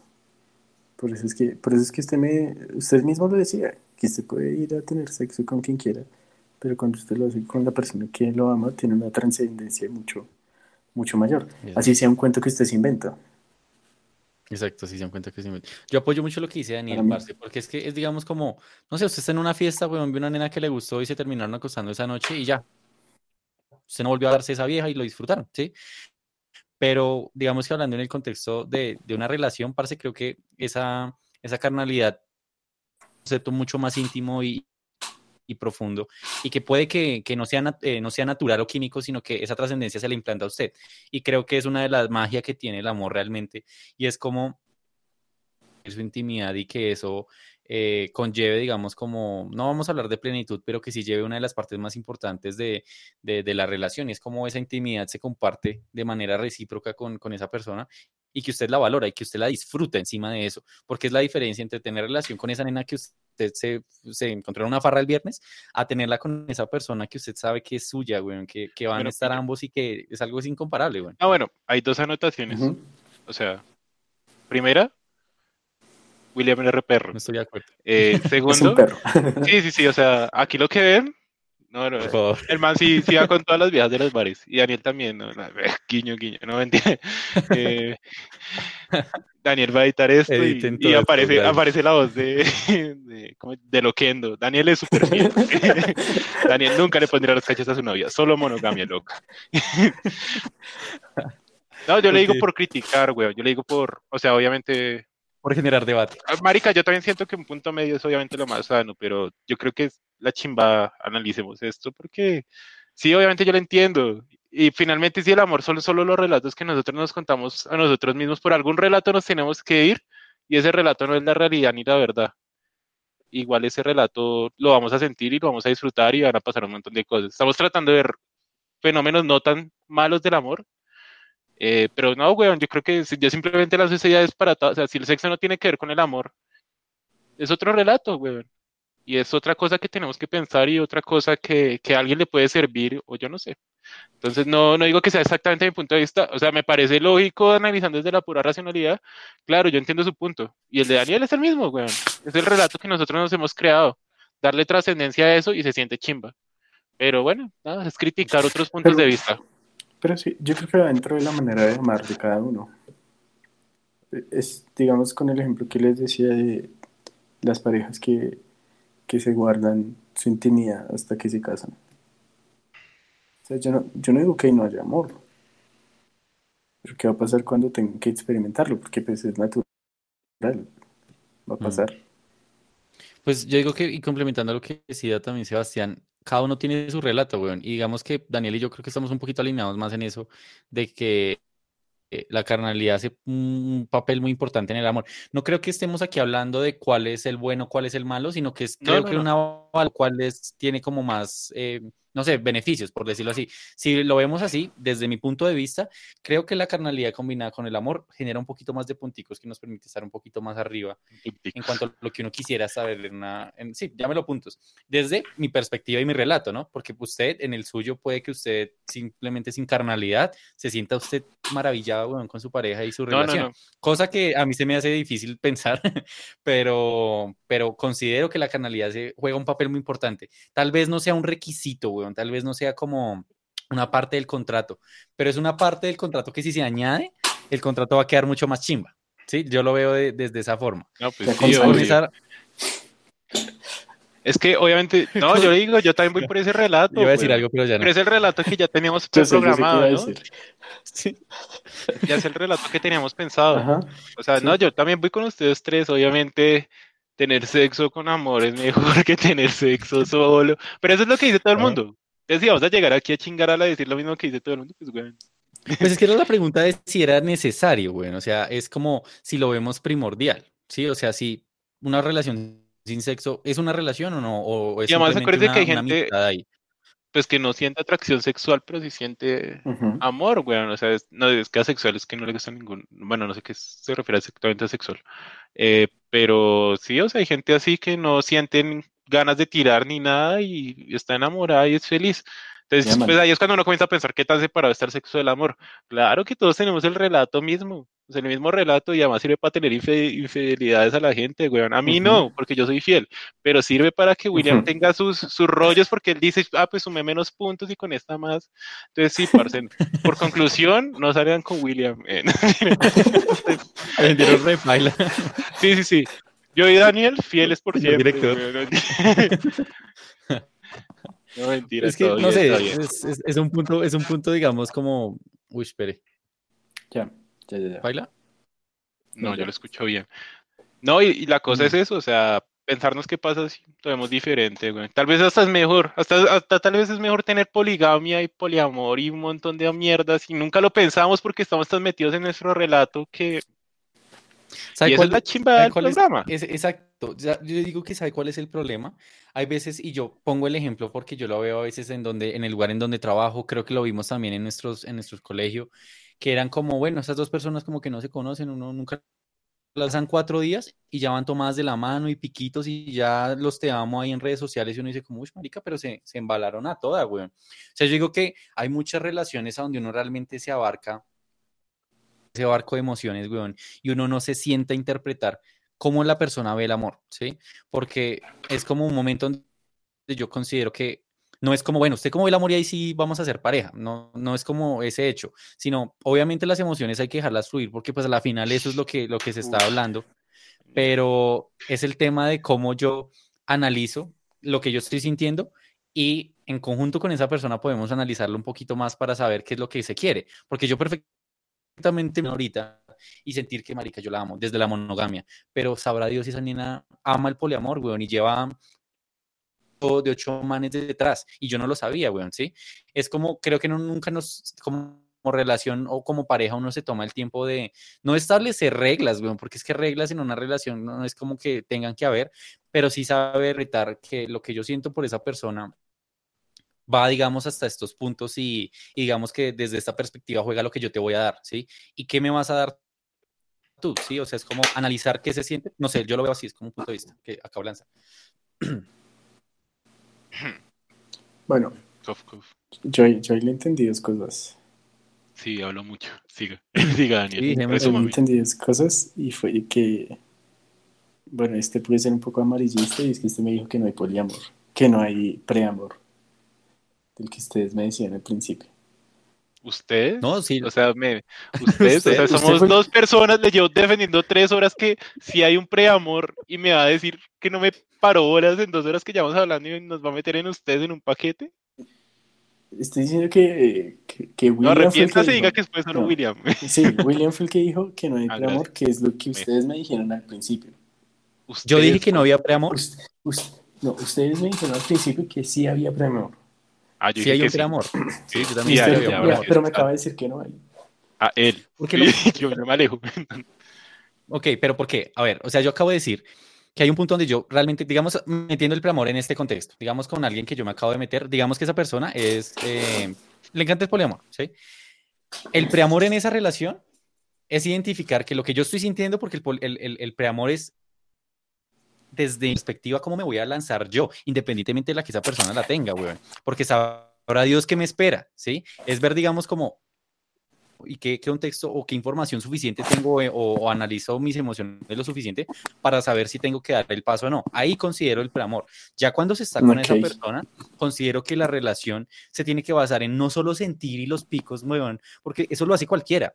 Es como yo analizo lo que estoy sintiendo y como ambos sabemos que lo que hay es, es recíproco, es pasajero, es carnal. Ahí es a donde yo voy. El preamor existe, weón, y se tiene que tener desde una perspectiva inicial que somos nosotros, porque somos los que toman la decisión. Pero ya cuando se mete uno en ese barco, uno no puede dejar de analizar las vainas, porque es ahí cuando empieza a ver que la monogamia con el poliamor y empiezan a ver que las infidelidades, pero ay, ¿a ti no te gusta eso? Es que yo llevo acostándome con ocho manes y uno es como marica, pero es que yo solo quería estar contigo toda la vida. O sea, es eso que yo digo, o sea, Esa es la historia de William.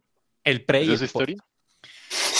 ¿Se Esa siente anécdota, identificado? mi gente. Se siente identificado, lo quería sacar. Lleva todo el podcast Sí, queriendo güey. decir eso, ¿no? Le pusieron los cachos. Qué maricada. O sea, todo el podcast fue para decirle a la exnovia que baila. Sí. güey. Bueno, y con eso vamos concluido el podcast de hoy. Sí, sí, ah, no, se, sí, se acaba, sí, se acaba la serie, güey. Eso era Sí, eh, aburrimientos trascendentales. Un capítulo, güey. Sí, sí, sí, ya, Fue un ya se vengo. A mí me gusta chimba un concepto antes de que Daniel siga y es que me parece que sí es importante analizar. Yo creo que lo difícil de analizar el amor es que usted piensa que es natural, que es, que es un sentir. Usted, a ver, le voy a poner el ejemplo porque creo que todos pensamos así. Su pensar no es natural. Su pensamiento no es nada natural. Su pensamiento está basado en unas reglas capitalistas de su familia, de sus amigos, de su sociedad su contexto. colombiana, de Bogotá, en un contexto. Gracias por resumirme todo la mierda que estaba diciendo. Eh, el amor 10 también. minutos al podcast. Sí. es para que no nos cobren. De nada, de nada. El amor también, güey. Entonces, como que a mí siempre que me dicen como, no, es que yo sentí el amor y es, o sea, pensar que el amor es algo tan puro, se la chinga también. O sea, no se lo chinga, chimba pensarlo así, pero peligroso, Sí. peligroso. Y porque es que usted dijo en un momento como, Peligroso. yo me lanzo y es que es lo que yo siento y es que yo no me pongo a analizar el amor. No, weón, póngase a analizarlo y piense para dónde va. Piénselo y si llega al mismo punto, chimba, y si llega que es un punto sano, no vamos a dis- discutir aquí qué es sano, lo que usted considere sano, chimba. Pero a mí siempre me ha parecido eso chimba, que es lo difícil de pensar el amor, es que usted piensa que le sale de acá, weón, del corazoncito. Eh, Sí, usted no lo y cuestiona. no, lo tiene más condicionado que un, que un HP, weón. Lo tiene muchas veces condicionado. Entonces, lástima que tengamos los sentimientos condicionados, pero tengamos en cuenta que es la verdad. O sea, nazca en otra sociedad, viera que usted piensa que eso que usted siente aquí en el corazoncito es 100% diferente. Entonces, ya. sí, Creo que es como, que creo que es como querer, creo que es como querer darle trascendencia al querer comprar regalos en diciembre por acción del capitalismo y pensar que eso nace de nuestro corazón. O sea, digamos Sí, con lo sí, que se sí. está diciendo, ¿no? Sea, Bueno, ahí quiero diverger un poquito con lo que nos, con lo que dijo Sebastián sobre, sobre el condicionamiento del amor. Y, y lo voy a fusionar con una cosa que, que dijo William, que fue sobre, listo, yo me enamoré de esta vieja, me, me gusta muchísimo, quiero estar con ella toda mi vida, pero me dice que, que tiene relaciones poliamorosas. Entonces, hay condicionamiento, es, es estructurado por su contexto, ¿verdad? 100%. Ujú. ¿Y qué tan diferente es eso de lo que decíamos de hace ocho días sobre que usted se da cuenta que la persona que usted quiere era transgénero? uf. Espérate. ¿Qué? ¿Qué tiene que ver? ¿Qué? Eh, me cambió de ¿Cuál, tema. cuál- cuál es la diferencia entre los dos? Espere que la vamos a matar. Sí, la- ahí la mató. Espere, espere. Sí, Ah, espere sí. que mató el tema. Yo creo que o metemos esto mejor en un tema de género después. Es que, uy, aquí nos podemos No, alargar. no, ¿Cuál es hablando pregunta? del- Resúmalo, condicionamiento.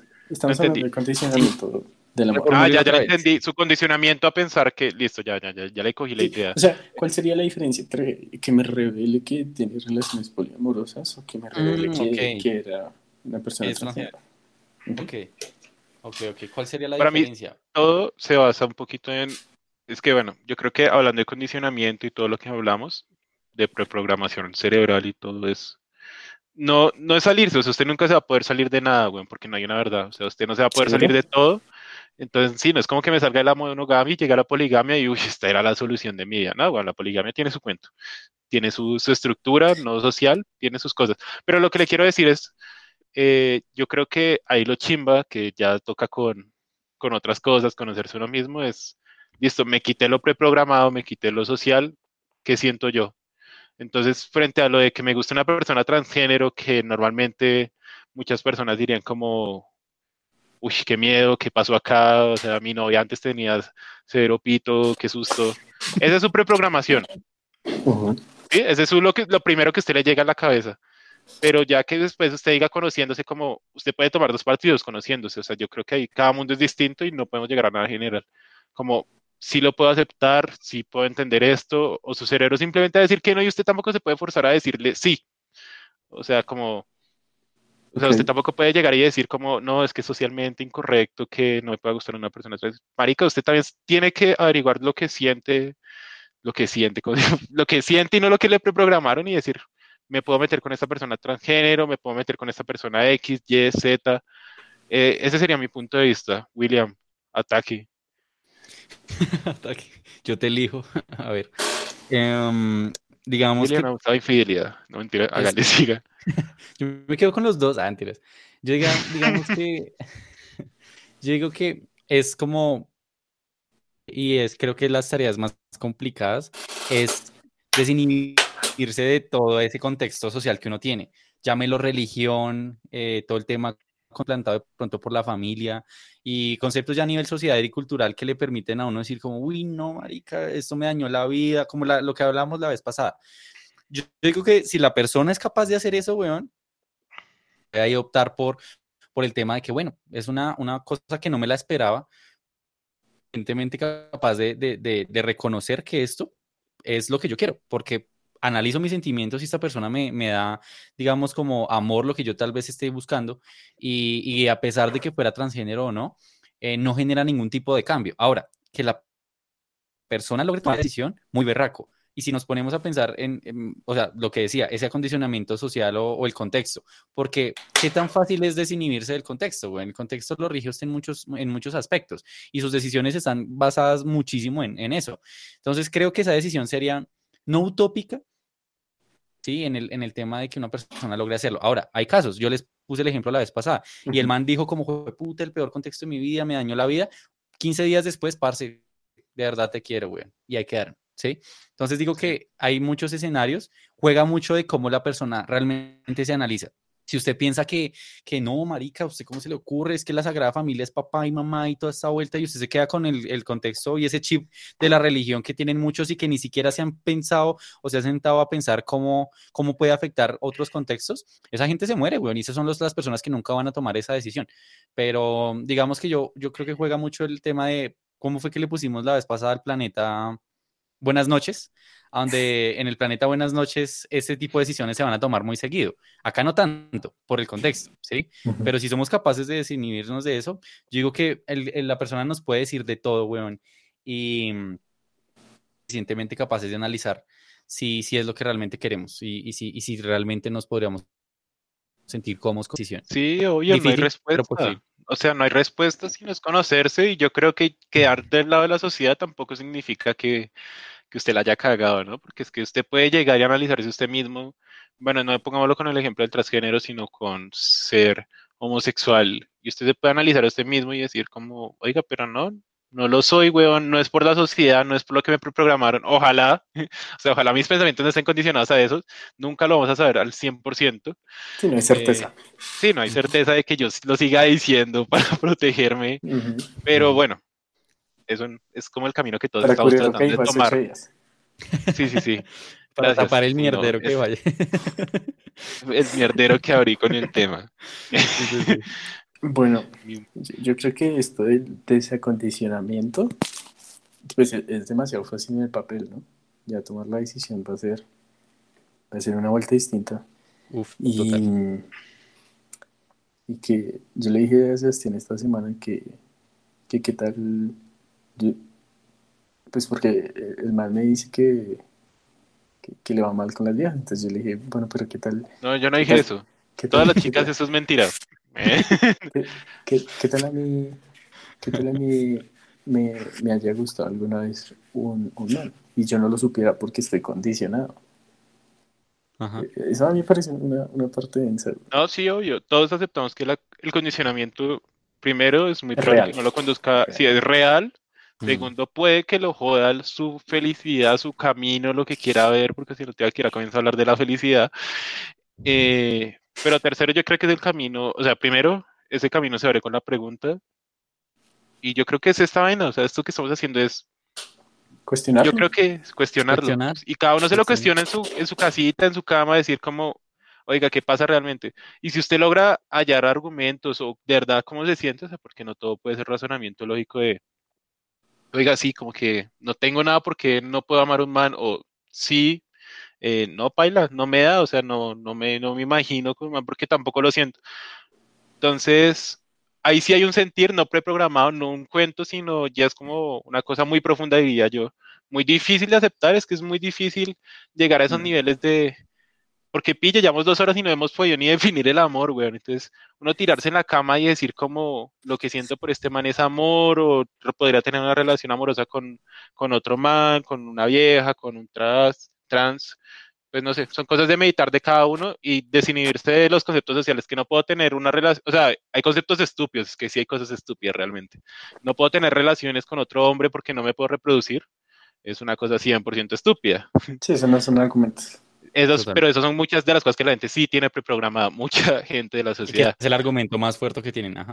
Sí, es es el argumento más fuerte. Entonces, listo, usted se quita ese argumento, me quito esto, miro todo lo que me han metido y comienzo a pensar qué siento yo. Ahí me parece que está la solución y primero no la podemos pensar porque es que yo creo que hasta que no me encuentre con una persona trans que me pueda gustar, eh, pues no voy a tomar la decisión. O sea, no, no lo voy a pensar al 100%. o- Bueno, tampoco tengo tanto tiempo para pensar en que si me van a gustar todos los tipos de personas o... Pero Sí, no, bueno, yo digo sí. que es, es el papel de cuestionarnos. O sea, Lo que estábamos hablando es el hecho de que usted ahorita no sabe qué decisión tomaría. Y si yo ahorita le hago la pregunta a Daniel, que se la hice la vez pasada y que no la respondió y que no la voy a hacer porque no la puede responder, weón, No es el hecho de que por lo menos sepa, se cuestionaría en el momento en que se le presente la situación. Sí. Eso, eso, eso es todo, weón. Porque es que, o sea, literalmente sí, llevamos dos horas hablando del amor, pero es que nunca vamos a definir un concepto. Vuelve y juega la verdad, ¿cuál es, weón? Nosotros ponemos las reglas, a donde humanizamos y ponemos trascendencia, weón. La verdad, ¿quién la da? Los que ponen las putas reglas, weón, ponemos trascendencia esta vuelta, nosotros le damos verdad a esto. O sea, no creo que vaya a haber como un concepto donde lleguemos como esta vaina es así y, funciona de esta forma, sino que hay tantas variables, weón, como el tema del poliamor, eh, la monogamia, que tan carnal soy, lo considero vital o no lo considero vital. Si hablamos de Daniel y yo, súper vital en, en- en nuestra perspectiva, tal vez usted no tanto. ¿Y quién está mal de los dos? Ninguno, me ponen weón. atención. Ni Daniel ni usted me pusieron atención durante dos horas. Yo solo digo cosas X para que la gente piense. Pero No, no, no, por eso. la, O sea, es un ejemplo, un ejemplo. creo que esta fue la, la parte como más nutritiva de, del ejercicio hasta ahora. no, y no es solo es eso, pero yo sí creo que hay preguntas que no se tienen que hacer. O sea, si no se le presenta la situación en el instante, o sea, lo que Daniel dijo de su orientación sexual, usted sí se puede estar perdiendo a una persona que lo lleva a su plenitud, ya ni siquiera sé de qué hablar, eh, porque usted nunca se hizo esa pregunta. Ujú. O sea, si hay preguntas bases, o sea, ya que si me gusta una persona trans, bueno, son cosas más específicos, pero por ejemplo, su orientación sexual, eh, el poliamor o la monogamia, o ninguna de las dos, y qué relato me estoy contando a mí mismo, eh, las, las cosas que hablamos del principio de, ¿cómo se llama? Una escala de amores, si existe, si la debo tener. Esas son cosas que si uno sí se, me parece que uno sí se debe preguntar y no necesita estar en la situación porque probablemente nunca llega a la situación si nunca se lo pregunta. O sea, nunca va a preguntarse si me gusta un man, si me- O sea, nunca le va a gustar los manes y nunca se pregunta si le gustan los manes. Si tiene, si está preprogramado para pensar que no le gustan los manes. Entonces. Nunca se lo cuestiona. Nunca se lo cuestionaría, pero esas sí son preguntas que uno se debería hacer. O sea, si hay preguntas sanas que uno se debería hacer antes de meterse en una relación, toda su vida, etcétera, que son las preguntas que nos hemos hecho acá. Eh, que ya toca uno tirado en la cama y no hay respuesta. O sea, nadie va a llegar a decir, no, parce, es que como muchas cosas que dicen, eh, todo el mundo es bisexual, todo el mundo tiene un porcentaje de bisexualidad. Parce, eso es lo que le estaba diciendo Daniel. Se lo juro que el ser humano, eso sí, verdad absoluta. O sea, nosotros tratamos de generalizar porque no podemos entender la variedad de individualidades que hay. Entonces, ahí nos bancamos todos y tratamos de generalizar como no, todo el mundo es bisexual, todo el mundo es heterosexual, todo el mundo es homosexual. Nos chingamos el tema. O sea, hay que entender que hay muchas variedades y que todo el mundo va a llegar a respuestas distintas. Planeta Beñero, planeta B. Correcto. lo quiere hacer, güey. Literal. Venga, bueno, yo quiero cerrar con una cosita porque llevamos para las dos horas. ¿Qué pasó con lo de las escalas de amor, güey? ¿Qué, qué, qué hablamos ahí? Daniel, ¿qué ha pensado que esa pregunta inicialmente era para usted? O sea, sí, jerarquía, perdón. Eh, digamos que todo sucedió porque es una pregunta bien difícil. No sé si Daniel sí se la pudo plantear, no sé si tuvo el tiempo. Eh, lo de qué diferencia hay entre un amigo y una novia, ¿no? Porque entonces la novia es el superlativo de amigo, eh, le damos más valor, eh, ¿qué cosas hacemos con la novia que no hacemos con los amigos? Tener sexo. Eh, después que usted con sus amigos puede hacer muchas cosas y muchas maricadas estúpidas que usted después dice como, what, ¿qué pasó acá? Entonces, si hay una diferencia, si hay una escala de amor, yo, pero antes para decir mi punto de vista, antes porque yo sé que Daniel entonces me vuelve la pregunta, yo creo, creo, y es mi proyecto, y es lo que yo he analizado de mí hasta ahorita, es que solo hay un tipo de amor y maldita sea cristianismo, amor al prójimo en general. eh, sí, bueno, amor a todos. Eh, no hay que clasificar el amor. No, el amor es puro y la clasificación es una mierda que nos inventamos y que no con la que no me siento cómodo yo por lo menos muchas veces. Eh, yo amo a mis amigos igual que amo a mi familia, igual que amo a mi novia, si tuviera. Eh... Mi número es. Si tuviera que escribiera a alguien al 315. Sí. Si la vieja me respondiera al teléfono. Entonces, yo sí le creo y yo ya le explicaba ni en mi concepto de vida, mi, concepto, mi plan de vida muchas veces, todos los tatuajes que tengo, las vainas por donde me he guiado, el One Love, de muchas veces del reggae y todo eso. Entonces, bueno, ya di mi punto de vista, Daniel puede responder con toda la tranquilidad. Eh, bueno, la cosa es empezar diciendo que lo, lo que dijimos al principio, que, que la trascendencia del amor la ponemos nosotros, que es, es cuando lo humanizamos que, te, que empieza a tomar significado. Exacto. Y sí, sí me la estuve preguntando, y ya que, que no me siento cómodo con, con las cosas que se plantean. Sin embargo, sí creo que, que, son valiosas recalcarlas. O sea, yo creo que si existe el héroe, si existe la filia, si existe, no me acuerdo cómo se llama la del uno mismo. Bueno, también existe la, la fila, filautia, que es la de uno mismo. Creo que todo eso existe.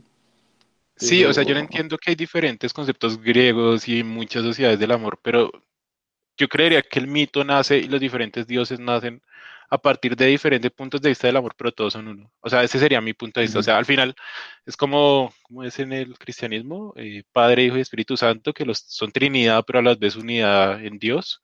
Eh, así yo creería que es con el amor griego, o sea, Eros, Filia y se me olvida el otro. Son tres cosas, pero al final vuelven a uno. Entonces, ahí es la cosa. O sea, yo pueda tener tres tipos de amor, cuatro, cinco, seis, o tengo un tipo de amor y les tengo diferentes caras. Sí, sí, yo creo que, que esa es la manera en que yo lo veo. Sí, creo que respondió la pregunta, güey. Creo que la respondió por todos. Gracias. Por lo menos por, por, la respondió. Sí, creo que le dimos muchas vueltas. O creo que esta conversación de hoy ayudó un poquito a tener como el panorama un poco más claro. Sí. Que decíamos, como darle jerarquía a algo que realmente no la tiene por naturaleza.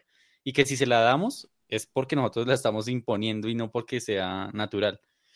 Entonces, entonces, sí, yo creo que es así, o sea, podemos inclusive un lazo de sangre no significa que vaya a haber amor. Yo puedo odiar a un familiar, sí, y eso no implica que yo lo vaya a amar todas las, no, ni mierda. Y así puedo inclusive amar más a mi pareja, que sea, pueden haber muchas cosas, o sea, es depende y vuelve y juega, cada uno tiene su relato y, y el amor es uno y, y, las caras son distintas. Yo creo que sí. No yo, sé yo, Mm. Sí, pues yo, yo le he dicho muchas veces a Sebastián que, que me gusta mucho como él lo ve, que, que todos deberíamos pensar lo mismo, ¿no? A- amar a todos igual. Pues lo dice la Biblia, lo dice un montón de resto de cosas por las que nos regimos y, y aún así no le hacemos caso. Sí, al revés, aquí la Biblia fue la controversia. Nadie le hace caso a la Mm. Biblia. Sí, es cierto. Pero mm, pe- sí, pero o sea, en el papel es muy fácil, pero ya, ya empezar a aplicarlo ya es... es Es más difícil. El amor a la sociedad, el amor, ¿no? Hay tantos tipos, cosas de amor que Y, y que, Se- que Sebastián, en Sebastián yo sí lo veo. Yo a él sí le creo que lo ama a todos por igual. Sí, no, lo dudo. Pero, Y- pero para a mí me cuesta. Sí, yo creo que ah, yo creo que la pregunta vino pues para la gente. O bueno, mi conflicto con la clasificación del amor, eh, bueno, no es conmigo, sino con la gente, porque la gente, listo. Entonces pone el amor de pareja primero, voy a decir, una bestialidad, creo que en la sociedad es así. Y después muchos tipos de amor. Pero aquí está el amor de pareja, ¿no? El amor de pareja, mi alma gemela, XD. Usted no piensa en su amigo como su alma gemela. Eh, y entonces, ¿qué pasa en la sociedad, no? Entonces yo pienso en mi alma gemela y, y dejo a los otros a un lado, porque entonces como los priorizo, a los otros les dedico menos tiempo. Si usted lo prioriza, a los otros les dedica menos- más, igual tiempo, bueno, ya lo está manteniendo más sanito a mi punto de vista. Pero entonces, ¿qué pasa? La gente termina con su pareja y usted ve en páginas X gente deprimida, triste, confesiones, etcétera, y es como, parce, terminé mi, mi pareja y no tengo con quién salir. Y yo digo, ¿qué hizo con sus amigos en todo ese hijo de puta tiempo que estuvo con su novia, güey?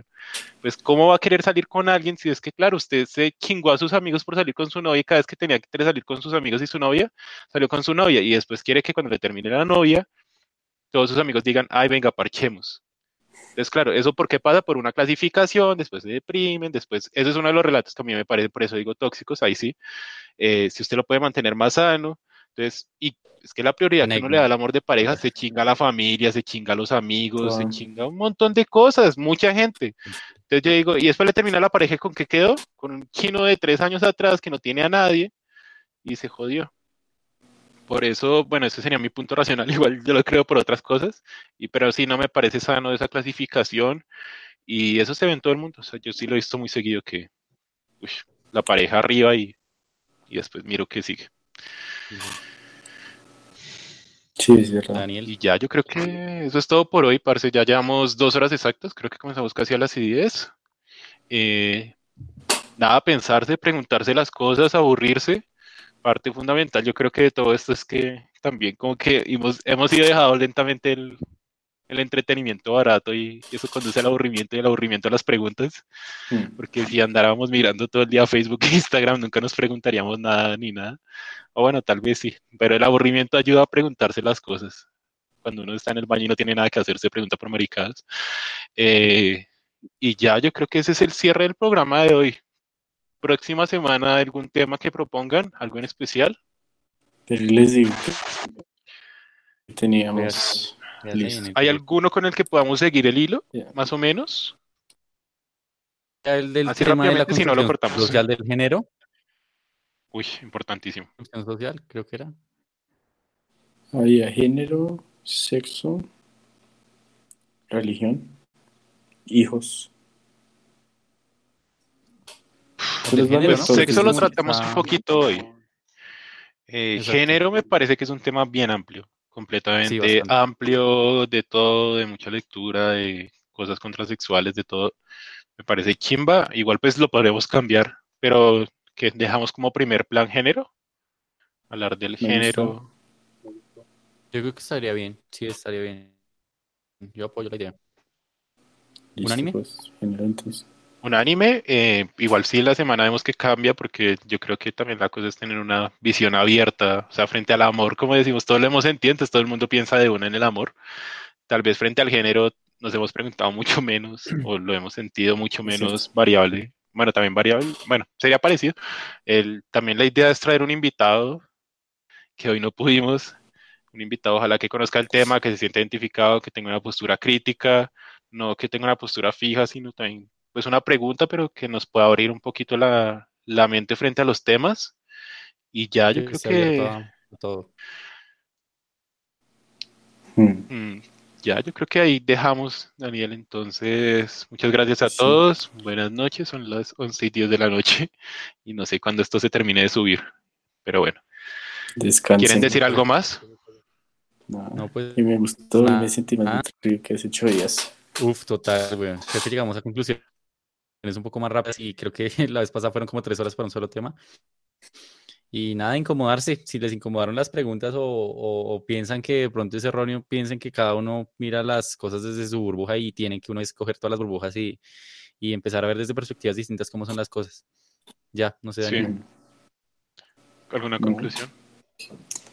Em, un comentario, Farid. No soy infiel. que- sí, eso mismo iba a No, sí, decir. Entonces, conclusiones de la noche. Sebastián sigue cuestionando su sexualidad. No, no, no. sí, Bueno, tal vez sí toca cuestionársela, güey. Toca cuestionarse la sexualidad. Es que eh, eso es muy ya. chistoso, ¿no? Porque lo seguimos viendo como un ataque. Esas son cosas preprogramadas que usted le dicen, ay, usted está dudando de su sexualidad. Pues dúdela, huevón.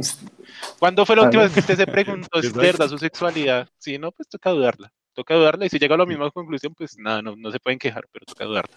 Eh, Daniel, ¿algún comentario que no me ataque a mí? ¿Se siente atacado? Eh, Ay, papi, no, no. ¿Algún comentario general frente al, No, Al me, voy contento. Sobre todo con, con lo que hablamos sobre la- el condicionamiento y Correcto. cuestionarse. Sí, bastante. Es importante. Sí, Exacto. siempre vamos a llegar a lo mismo. No hay ningún dueño de la verdad. Lo importante es cuestionarse, analizarse uno mismo. Pero saber cuando uno se analiza uno mismo, decisiones. si usted tiene una mente cerrada y tiene, tiene solo un punto de vista, igual no va a llegar a ningún lado. Por eso esa es la idea de analizar extremos, analizar, pues, pucha, Sí. un amor basado en el ego, un amor basado en el otro, ta, ta, ta. Si no, porque si no tiene, y lean, porque la lectura también ayuda a abrir la mente mucho. La Sí, lectura por también ayuda. Sí, Exacto. yo creo que que, que, que, que el- cuestionarse también es un, es un acto de, de amor con uno mismo. Uy, qué Con los conclusión. demás. Esa, esa lavarte a- las manos, a-. Uy, las manos, por favor. La forma de decirla, sí. O sea, yo creo que uno tiene que tomar las decisiones deliberadamente y no porque es lo que usted ha aprendido toda su vida. Mm, Así le parezca algo tan natural y tan sincero como el amor que le nace al ver la niña de sus sueños, cuestionarse todo. Y en momentos Sí, de amor, yo creo que una cosa que también dijimos la vez pasada y para cerrar, y ahora sí último comentario, hagan filosofía en tiempos fáciles y difíciles. Porque es muy fácil comenzar a cuestionarse todo cuando su pareja le pone los cachos, cuando la relación no va bien, cuando usted se enamora de otra persona, pero es difícil cuestionárselo cuando, cuando uno está bien, cuando uno está tranquilo, cuando su pareja va todo bien, usted no se pregunta, cuando usted está con su novio, usted no se pregunta, oiga, ¿será que me gusta una persona del otro género? No, pero es importante siempre cuestionarse esas cosas, así sean momentos fáciles. Y, ya, bueno, buenas noches. Buenas noches a todos y si esto se sube.